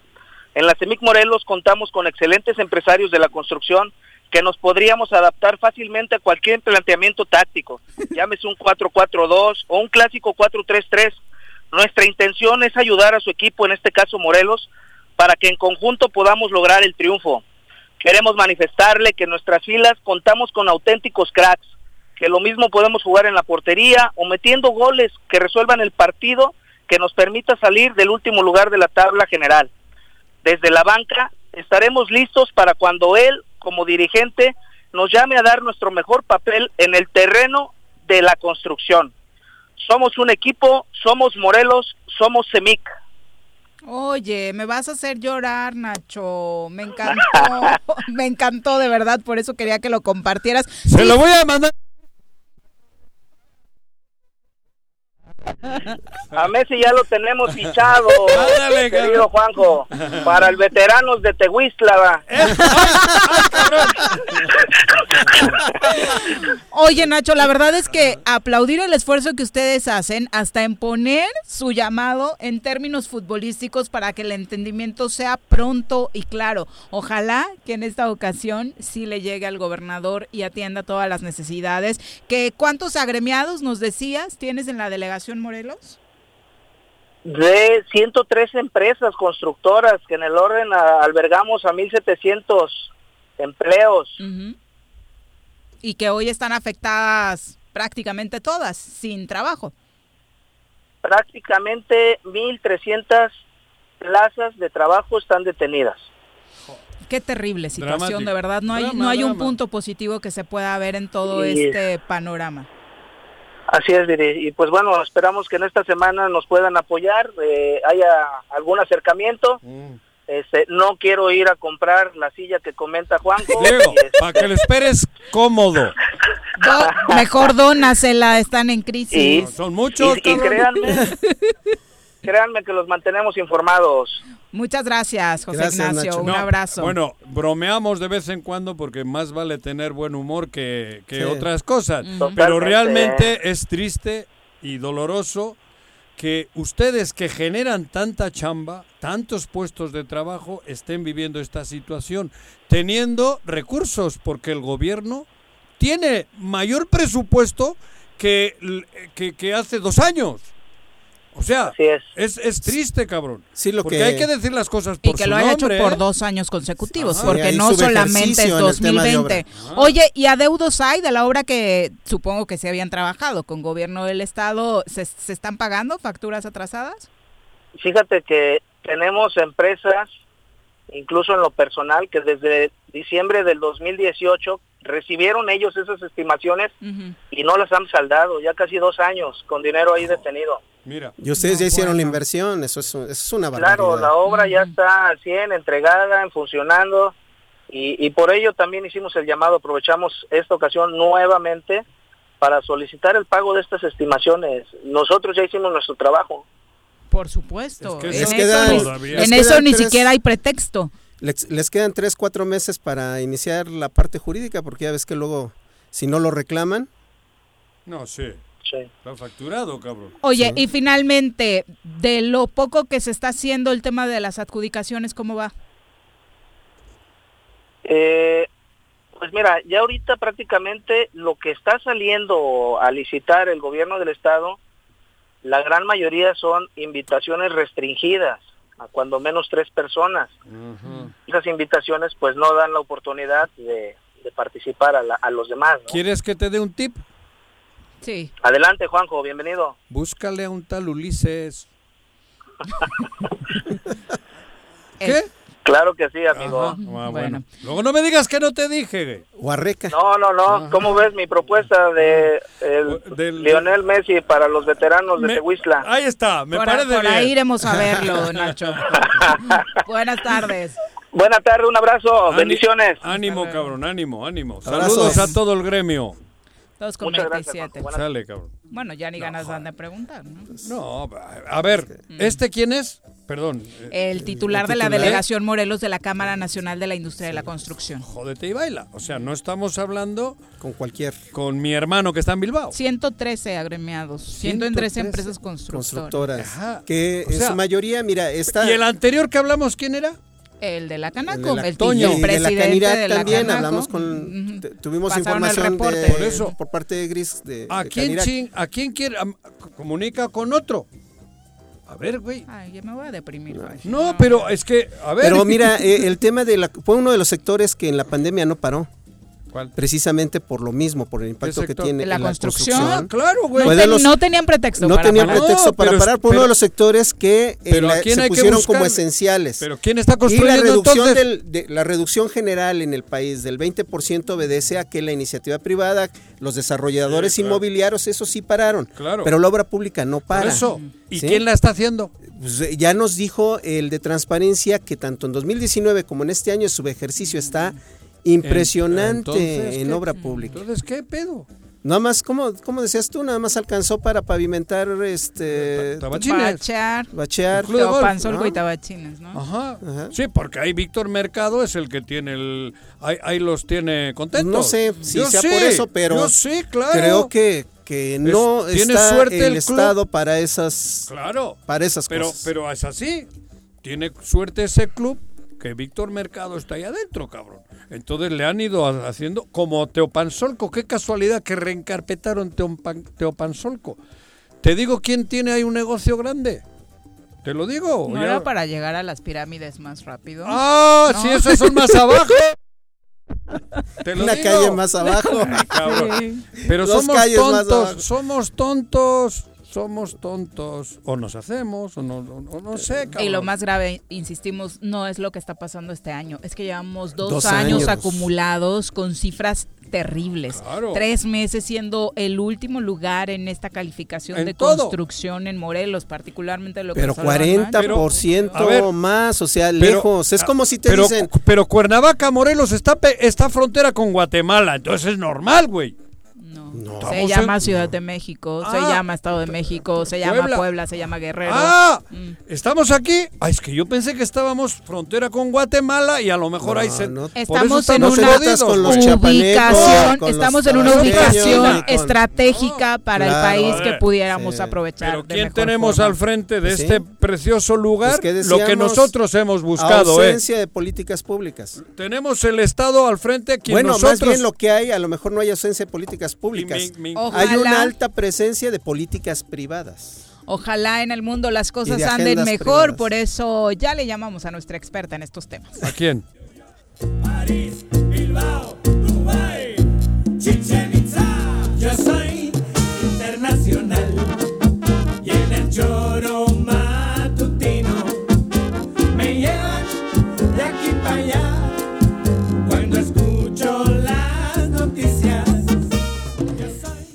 Claudia, ¿cómo te va? Muy buenas tardes.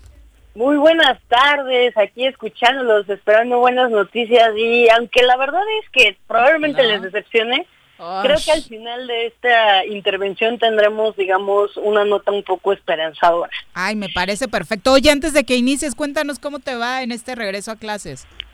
Pues Tú que eres muy bien, la verdad es que muy bien, la verdad es que en mi caso particular pues tengo la fortuna de contar con eh, muchos disfraces aquí en casa, entonces pues de plano es lo que estamos un poco aplicando Ajá. para pues entretener a los chavos, distraerlos de esta realidad tan ¿Cómo que te les que estás está disfrazando a tus vivir. alumnos, Claudia?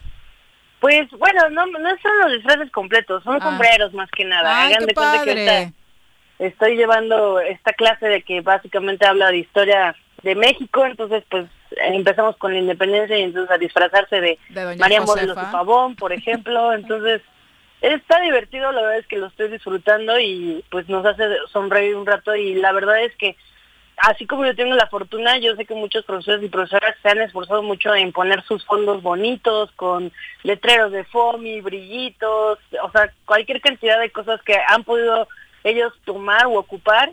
Y la verdad es que al final del día los estudiantes aprecian mucho cualquier intento que ellos ven de nuestra parte y pues no importa si es un gasto desmedido, lo importante es que se vea ese ese cariño y ese esfuerzo por los muchachos. Entonces, la creatividad de los profesores, la creatividad de los profesores con verdadera ocasión como tú se agradece y se aplaude, sobre todo en estos días en que por supuesto no es nada fácil para los alumnos, Clau. Felicidades. Ah, muchas gracias. Pues felicidades a todos los que estamos en este viaje. Exacto. Ahora sí entramos con la información. Cuéntanos. Bueno, muchísimas coses. Entonces les pido que me dejen ir lo más rápido posible. Y ya cuando se quieran detener me digan alto, ¿vale? Vamos a amarrar a Juanji. Sí, por favor. Este, comencemos con me que ayer el, el, el del ministro de Defensa de Corea del Sur dijo, bueno, dio esta declaración en la que tenían inteligencia sobre que hay una mujer ya como segunda al mando en Corea del Norte, que es algo que ya nos habían estado confirmando mediante rumores, pero no tan públicamente como ha sido ahora. Kim Jo-jong ya es considerada la líder del partido de Corea del Norte, así como la, la, jefa del Departamento de Organización y Orientación que se encargan de todo este tema de adoctrinamiento ideológico y la organización del partido, al ser precisamente la dirigente del Partido de los Trabajadores de Corea del Norte, lo cual ya la identifica y la señala claramente como la segunda al mando y pues esto de nuevo refuerza los rumores de que Kim Jong-un eh, su hermano pues está en, estado de coma, ¿no? Entonces Kim Jo-jong ya es de nuevo y ahora sí confirmada por medios oficiales la segunda mujer más importante en Corea del Norte y una de las mujeres más poderosas en el mundo. O sea, pero estaría vivo, lo más cercano es que estaría vivo, pero en coma, porque todos los días salen rumores sobre la muerte de este hombre. Así es, pues aparentemente ante no hay... creo que está con Juan Gabriel, cabrón. creo que todos creemos que él ya está en otro en otro Pensé cosas ¿Eh? Hasta no tener la confirmación de algún ente oficial, pues no podemos afirmar que está eh, pues muerto. ¿Cómo se llama el partido el Partido Comunista de Corea del Norte? ¿Cómo se llama? El Partido de los Trabajadores. ¿Ah, o sea, que es como Tania Valentina. No ah, creo, pues, ¿eh? No creo. No, digamos que hay diferencias, hay diferencias muy importantes, pero pues si así lo quieres entender, probablemente sea una buena estrategia. Maestra, eh, este, eh, ¿qué hay de cierto que ella es todavía más dura que, que su hermano? ¿Tania o quién? No. Ah. Pues, pues, bueno, de Tania no sé, pero de esta... Kim Jong-un, que es el nombre de esta mujer, dicen que pues sí, efectivamente lo es, es más dura, incluso al parecer es mayor en realidad de edad, no, no menor. Se ve más joven. sí, pues también hay que entender que la cúpula política norcoreana tiene acceso a distintos métodos eh, médicos y y digamos estéticos, entonces los coreanos son buenos en eso, sí, del ayude, pero pues sí dicen que sí es más dura, dicen que de hecho ha sido punto clave en varias de las políticas que se estableció por esta misma oficina que ahora ya oficialmente dirige del adoctrinamiento ideológico y pues no sería de extrañar que sea así, pero pues la verdad este el, problema de que Corea del Norte esté tan aislado y no haya una libertad de expresión ni siquiera de los medios internacionales como si llega a pasar en algunos regímenes es que precisamente estamos en la oscuridad con respecto a lo que realmente pasa en ese país y solamente podemos confiar en la inteligencia de los países que se esfuerzan por sacarla. Por ejemplo, en este caso, eh, Corea del Sur, que pues evidentemente está interesado en lo que pasa en Corea del Norte, dado que pues están en un constante conflicto que no ha acabado tal vez no están en un estado de guerra como tal, que tal vez en algún momento valdrá la pena que revisemos cuál es la diferencia, pero dado que hay mucha información que dar en este momento no será, solamente eh, comentarles que sí, es una es un tema ríspido del sentido de que no sabemos quién pueda dirigir eh, esa nación y que a su momento pueda decidir qué hacer con pues los misiles o las armas de, eh, de potencia nuclear que puedan llegar a tener. Siguiente tema, ya no te interrumpimos. moviéndonos un poco más hacia acá, pero desde la, digamos, derecha, viendo el mapa de frente, vamos a Rusia porque pues creo que ustedes ya sabrán, desde hace una semana está este problema con el opositor más fuerte de Vladimir Putin, su nombre es hasta ahora Alexei Navalny. Navalny de hecho fue transferido de emergencia a Berlín, Alemania, debido a que se encuentra en coma y creen en Berlín, Alemania, los médicos han dicho que fue eh, es un posible envenenamiento. Otro, otro más. Así es, sí, porque ya en 2013 me parece también el último, digamos, gran opositor de Vladimir Putin, que era Boris Nemtsov, fue asesinado, eh, este mediante, pues, eh, arma de fuego. Y ahora con, con lo que pasa con Alexei Navalny, pues hay, hay toda una disputa, incluso a nivel internacional. Amnistía Internacional, que es una organización no gubernamental, ha eh, exigido el inicio de una investigación penal para pues aclarar esta circunstancia, pero incluso el secretario general de la OTAN ha pedido que se inicie esta investigación y que sea una investigación transparente.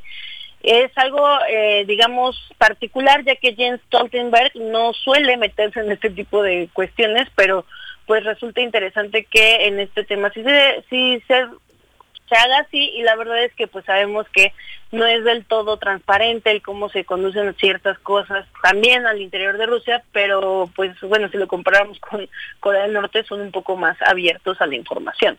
Ya salió eh, alguien, un representante de el Kremlin, el lugar donde se administra el gobierno ruso, a decir que pues ellos no tienen indicios de que sea un envenenamiento, que incluso los médicos que atendieron a Navalny en Siberia dijeron que eso no es posible y que pues cree, consideran que están queriendo desprestigiar su trayectoria y trabajo y que a menos que se confirme que fue algún tipo de veneno el que se ingresó en el sistema de Navalny y no haya sido por voluntad propia, pues entonces eh, será el Kremlin el que inicie estas investigaciones a través de las instancias correspondientes. Pues bueno, es curioso que pase por así decirlo y sobre todo por el contexto en el que se encuentra Rusia, también eh, no solamente este tema de la vacuna, el Sputnik 5 que eh, pues ha levantado diversa controversia, pero que pues eh, llama la atención precisamente porque también no en, dentro de mucho puede que haya elecciones en Rusia, entonces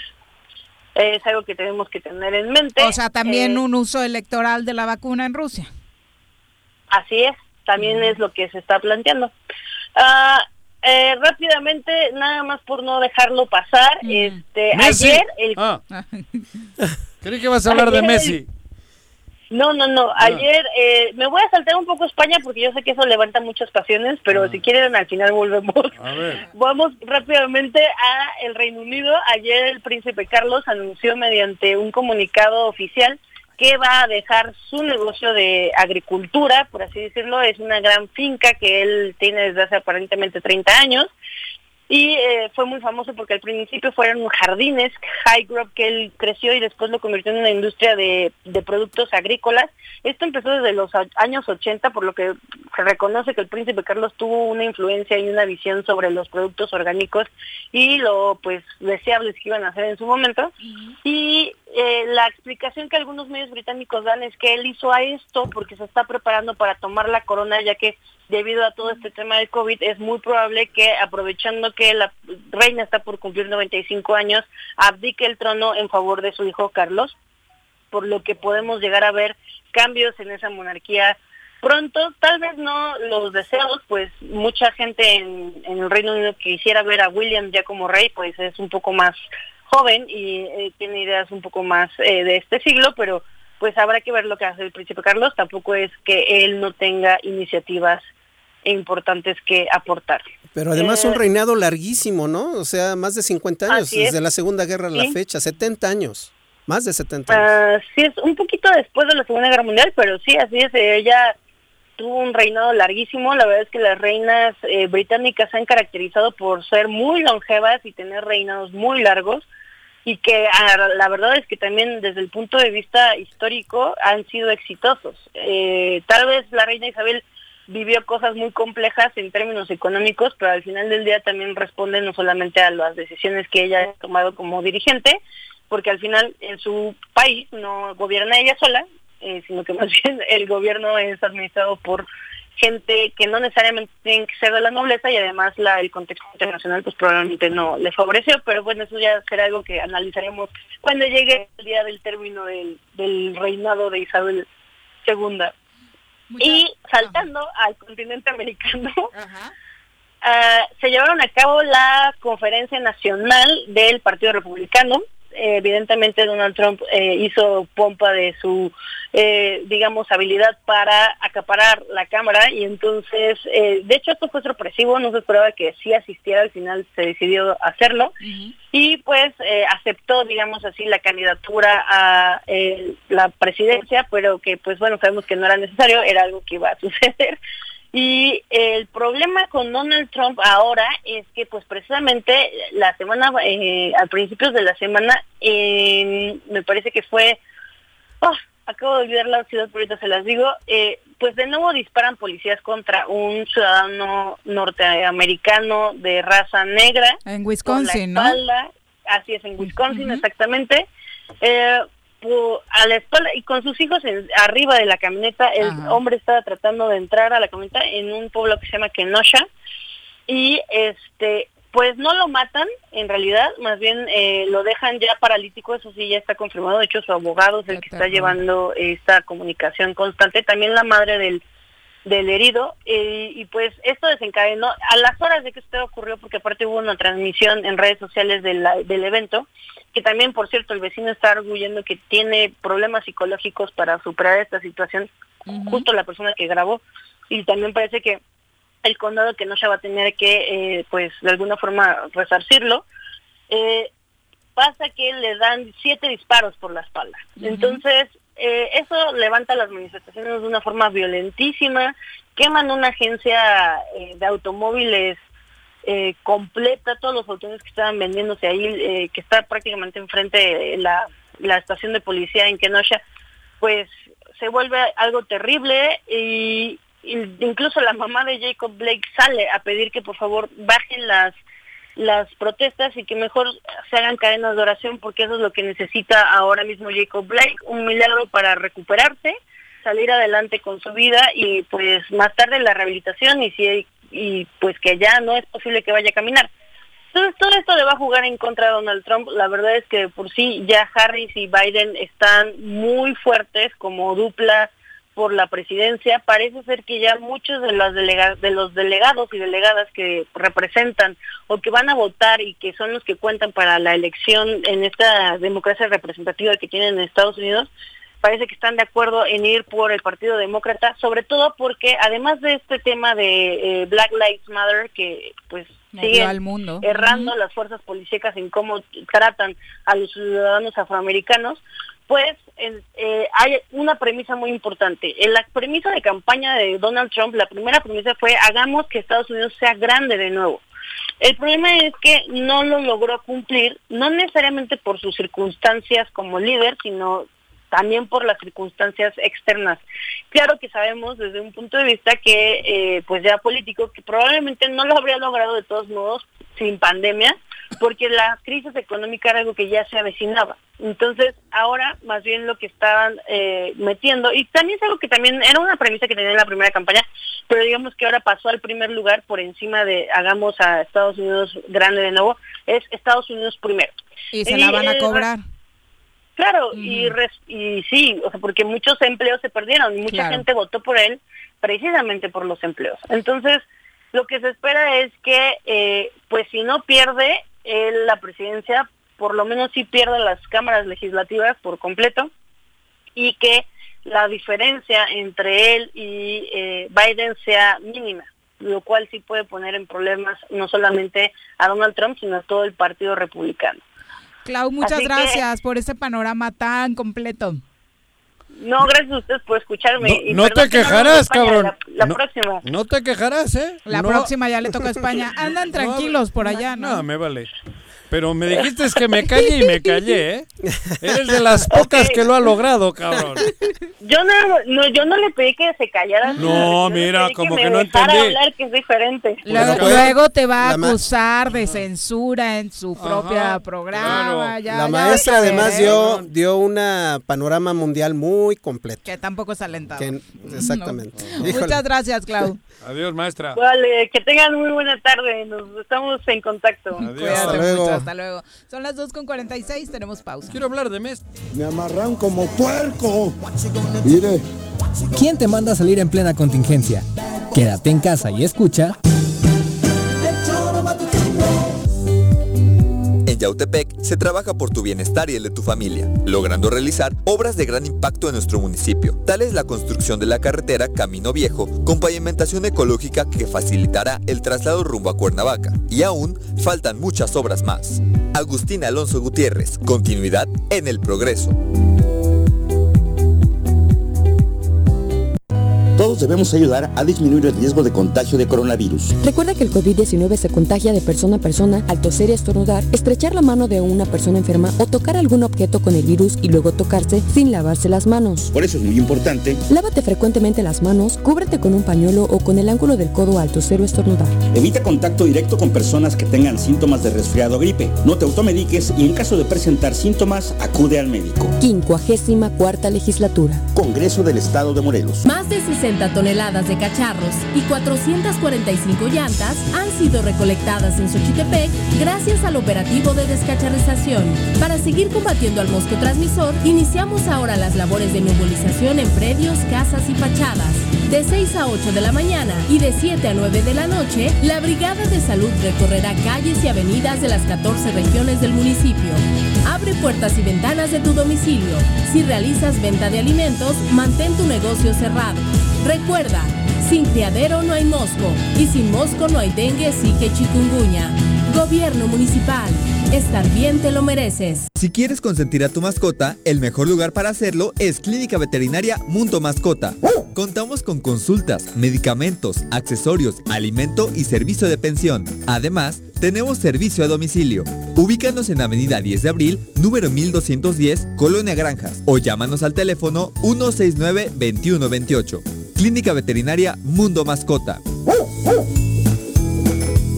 El Ayuntamiento de Ayala, que encabeza el ingeniero Isaac Pimentel Mejía, progresamos y trabajamos apoyando a nuestra gente con descuentos del 80% en recargos en impuesto predial. Sí, durante el mes de agosto te descontamos 80% en recargos. Además, puedes pagar a meses con tarjetas participantes, excepto Banamex y American Express. Ayuntamiento de Ayala, trabajando por nuestra tierra.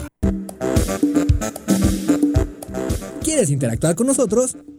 Búscanos en nuestras redes sociales como El Choro Matutino. Agréganos en WhatsApp al 777-443-4208. ¿Y por qué no? Sintonízanos desde la página web www.elchoromatutino.com. También puedes llamarnos a cabina al 311-6050. De lunes a viernes, de 1 a 3 de la tarde por Radio Desafío. Somos la mejor revista informativa del país. Somos... Quédate en casa. Quédate en casa. Quédate en casa. Quédate en casa. Quédate, quédate, quédate. Y escucha...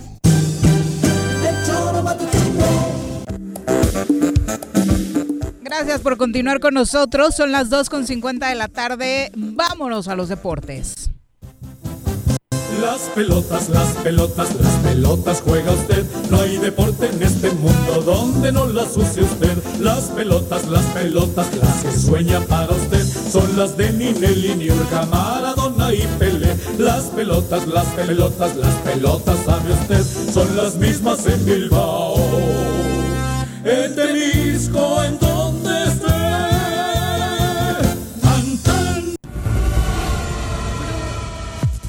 Bruno, te vamos a saludar con muchísimo gusto ahora en que esté. un ratito, Claro. exactamente antes, si Antes nos está permiten. Messi, vamos Messi. a escuchar porque queremos el contexto de la reflexión que hacía ayer Andrés Manuel López Obrador en torno a los lujos con los que viven hoy en día los deportistas. Ah. Y creo que ese va a ser el tono que maneje hoy el señor Juan José. Pero no sabía lo que vas a poner. Ah, no, a ver, cabrón.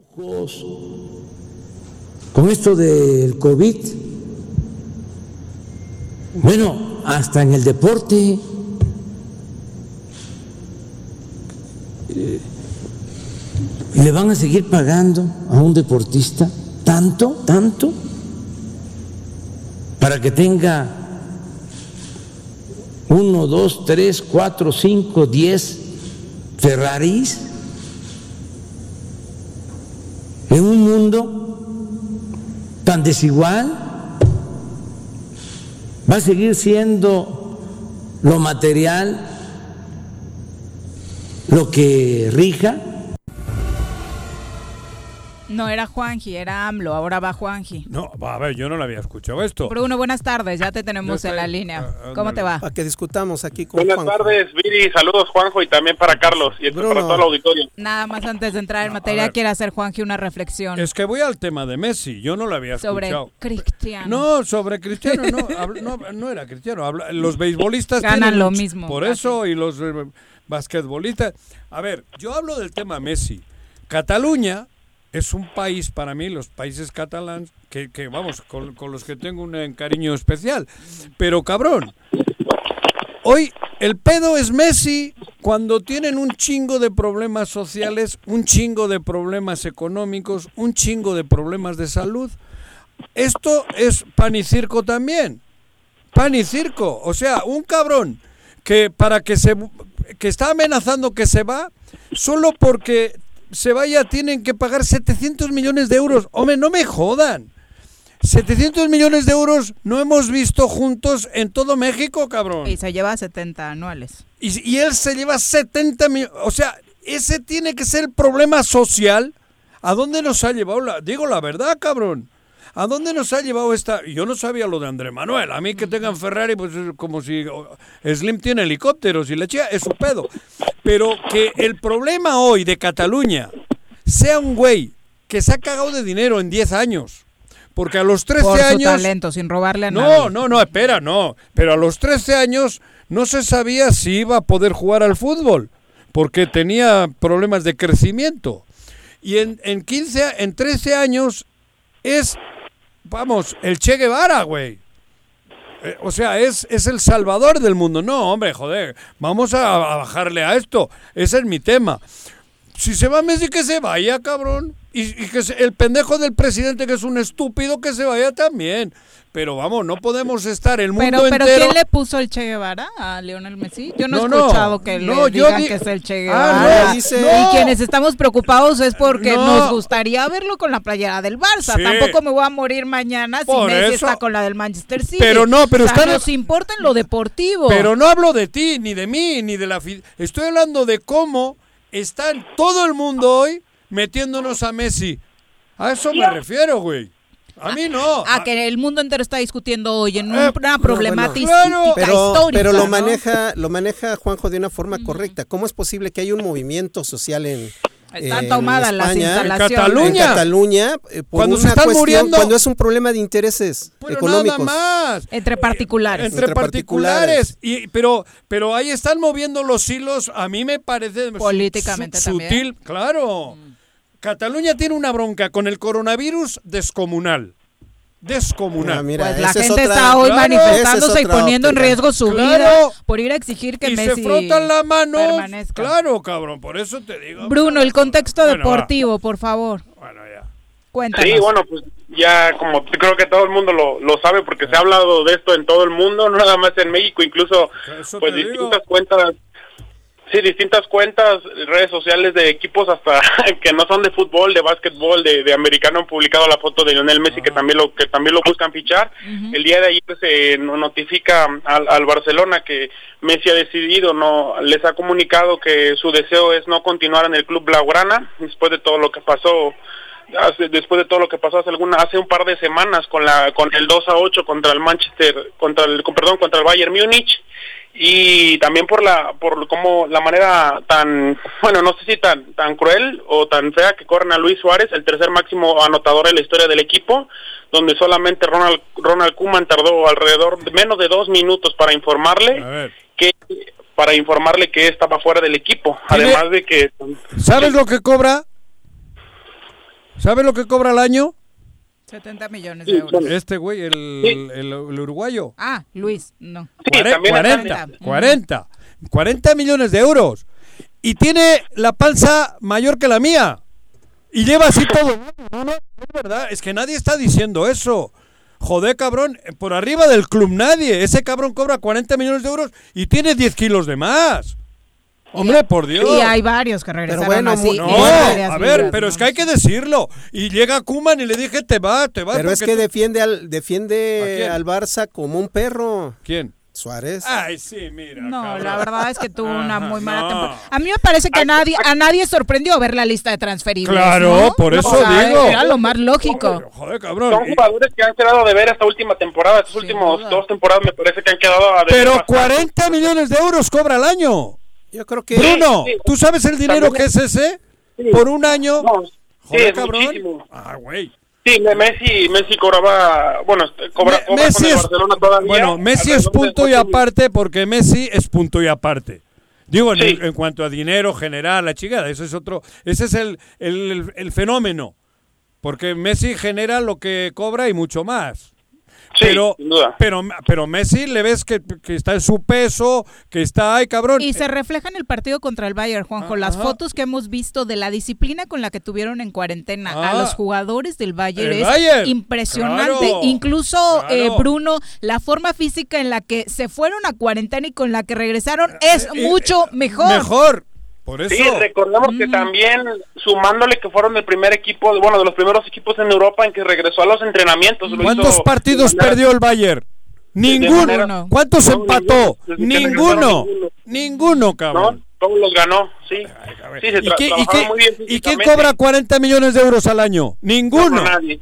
no, en el Bayern no. Entonces que se vayan a la fregada, cabrón. Estos cinco, los, todos los que tiene ahí en la lista que los va a correr, que se vayan, cabrón. A ver, por favor. Por favor es un hecho que el Barcelona en estos momentos no tiene una solidez económica como para mantener a, este plantel y bueno, Kuman le han, le han brindado todas las facilidades para pues relegar a quien quiera y, correr a quien a quien quiera y a quien no esté rindiendo, incluso con algunos jugadores que van a continuar en el plantel, hablando pesos pesados como Sergio Busquets, como Piqué que todavía hay una incertidumbre si continúa, como Sergio Pero eso son punto y aparte porque siempre han estado profesionales, siempre han estado. Y ellos son de la cuna. Y, se, y, se, les notó terminando el partido contra el Bayern. Mucho mierda, cabrón.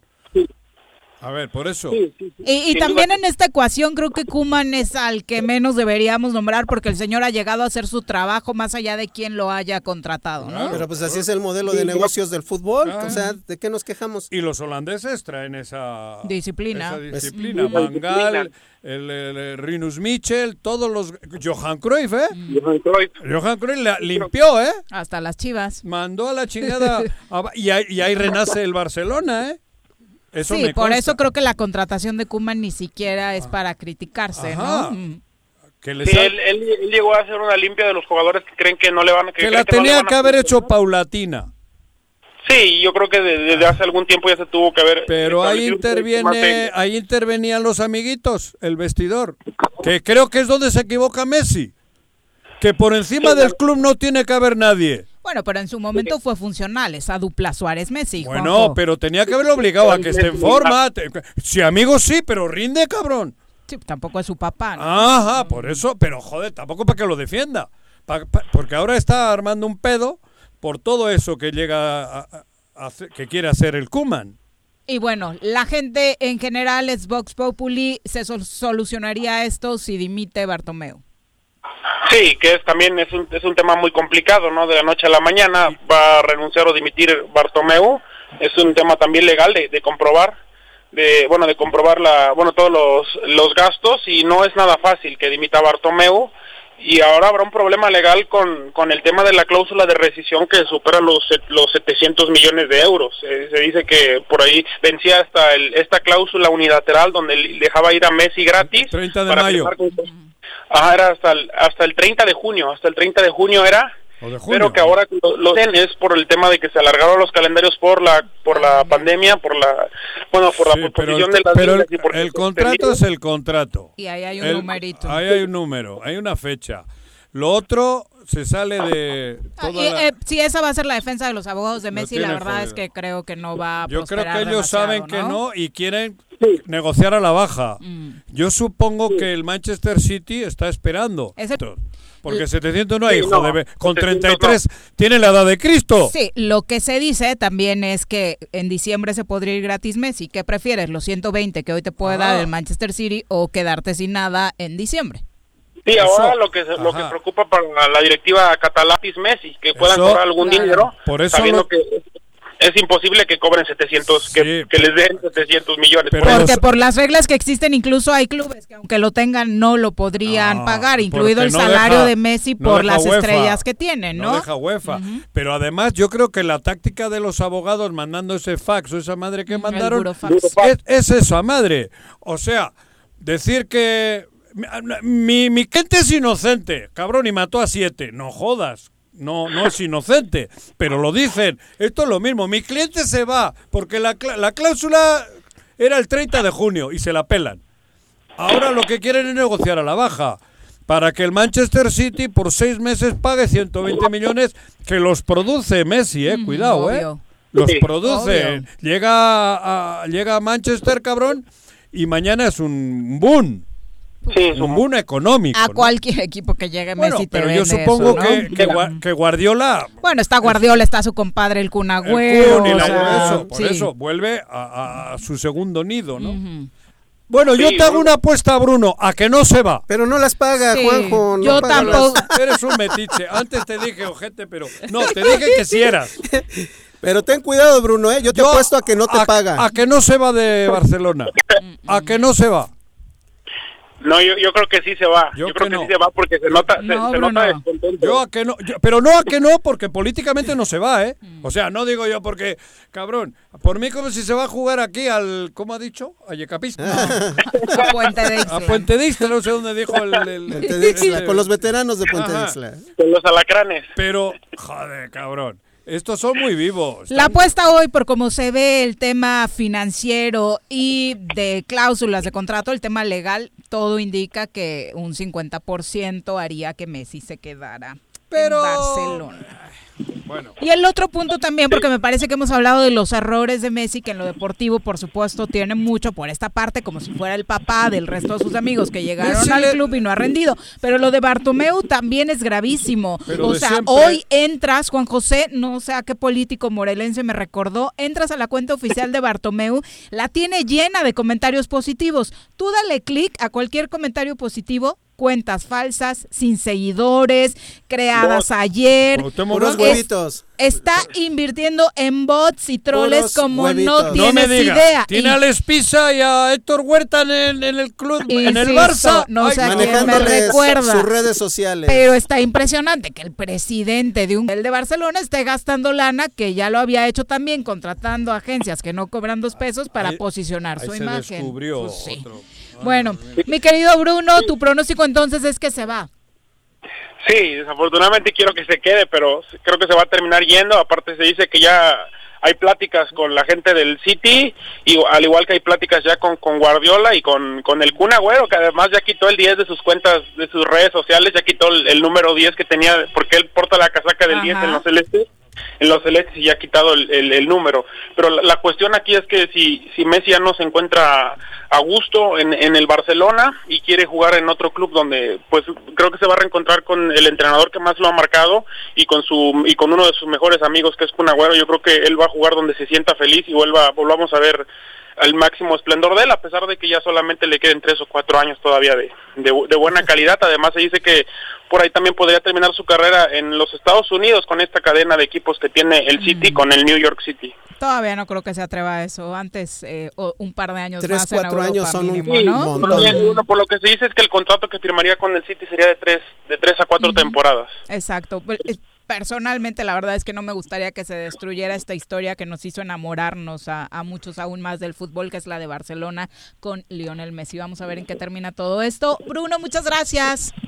Muchas gracias, Viri, Juanjo, Carlos. Saludos a todo el auditorio. Abrazos, Bruno. Carlos, buenas tardes. Gracias por acompañarnos. Gracias a ti, Viri, gracias al auditorio y buen provecho. Buen provecho para todos los que ya nos están escuchando al final del programa comiendo. Los esperamos mañana en punto de la una.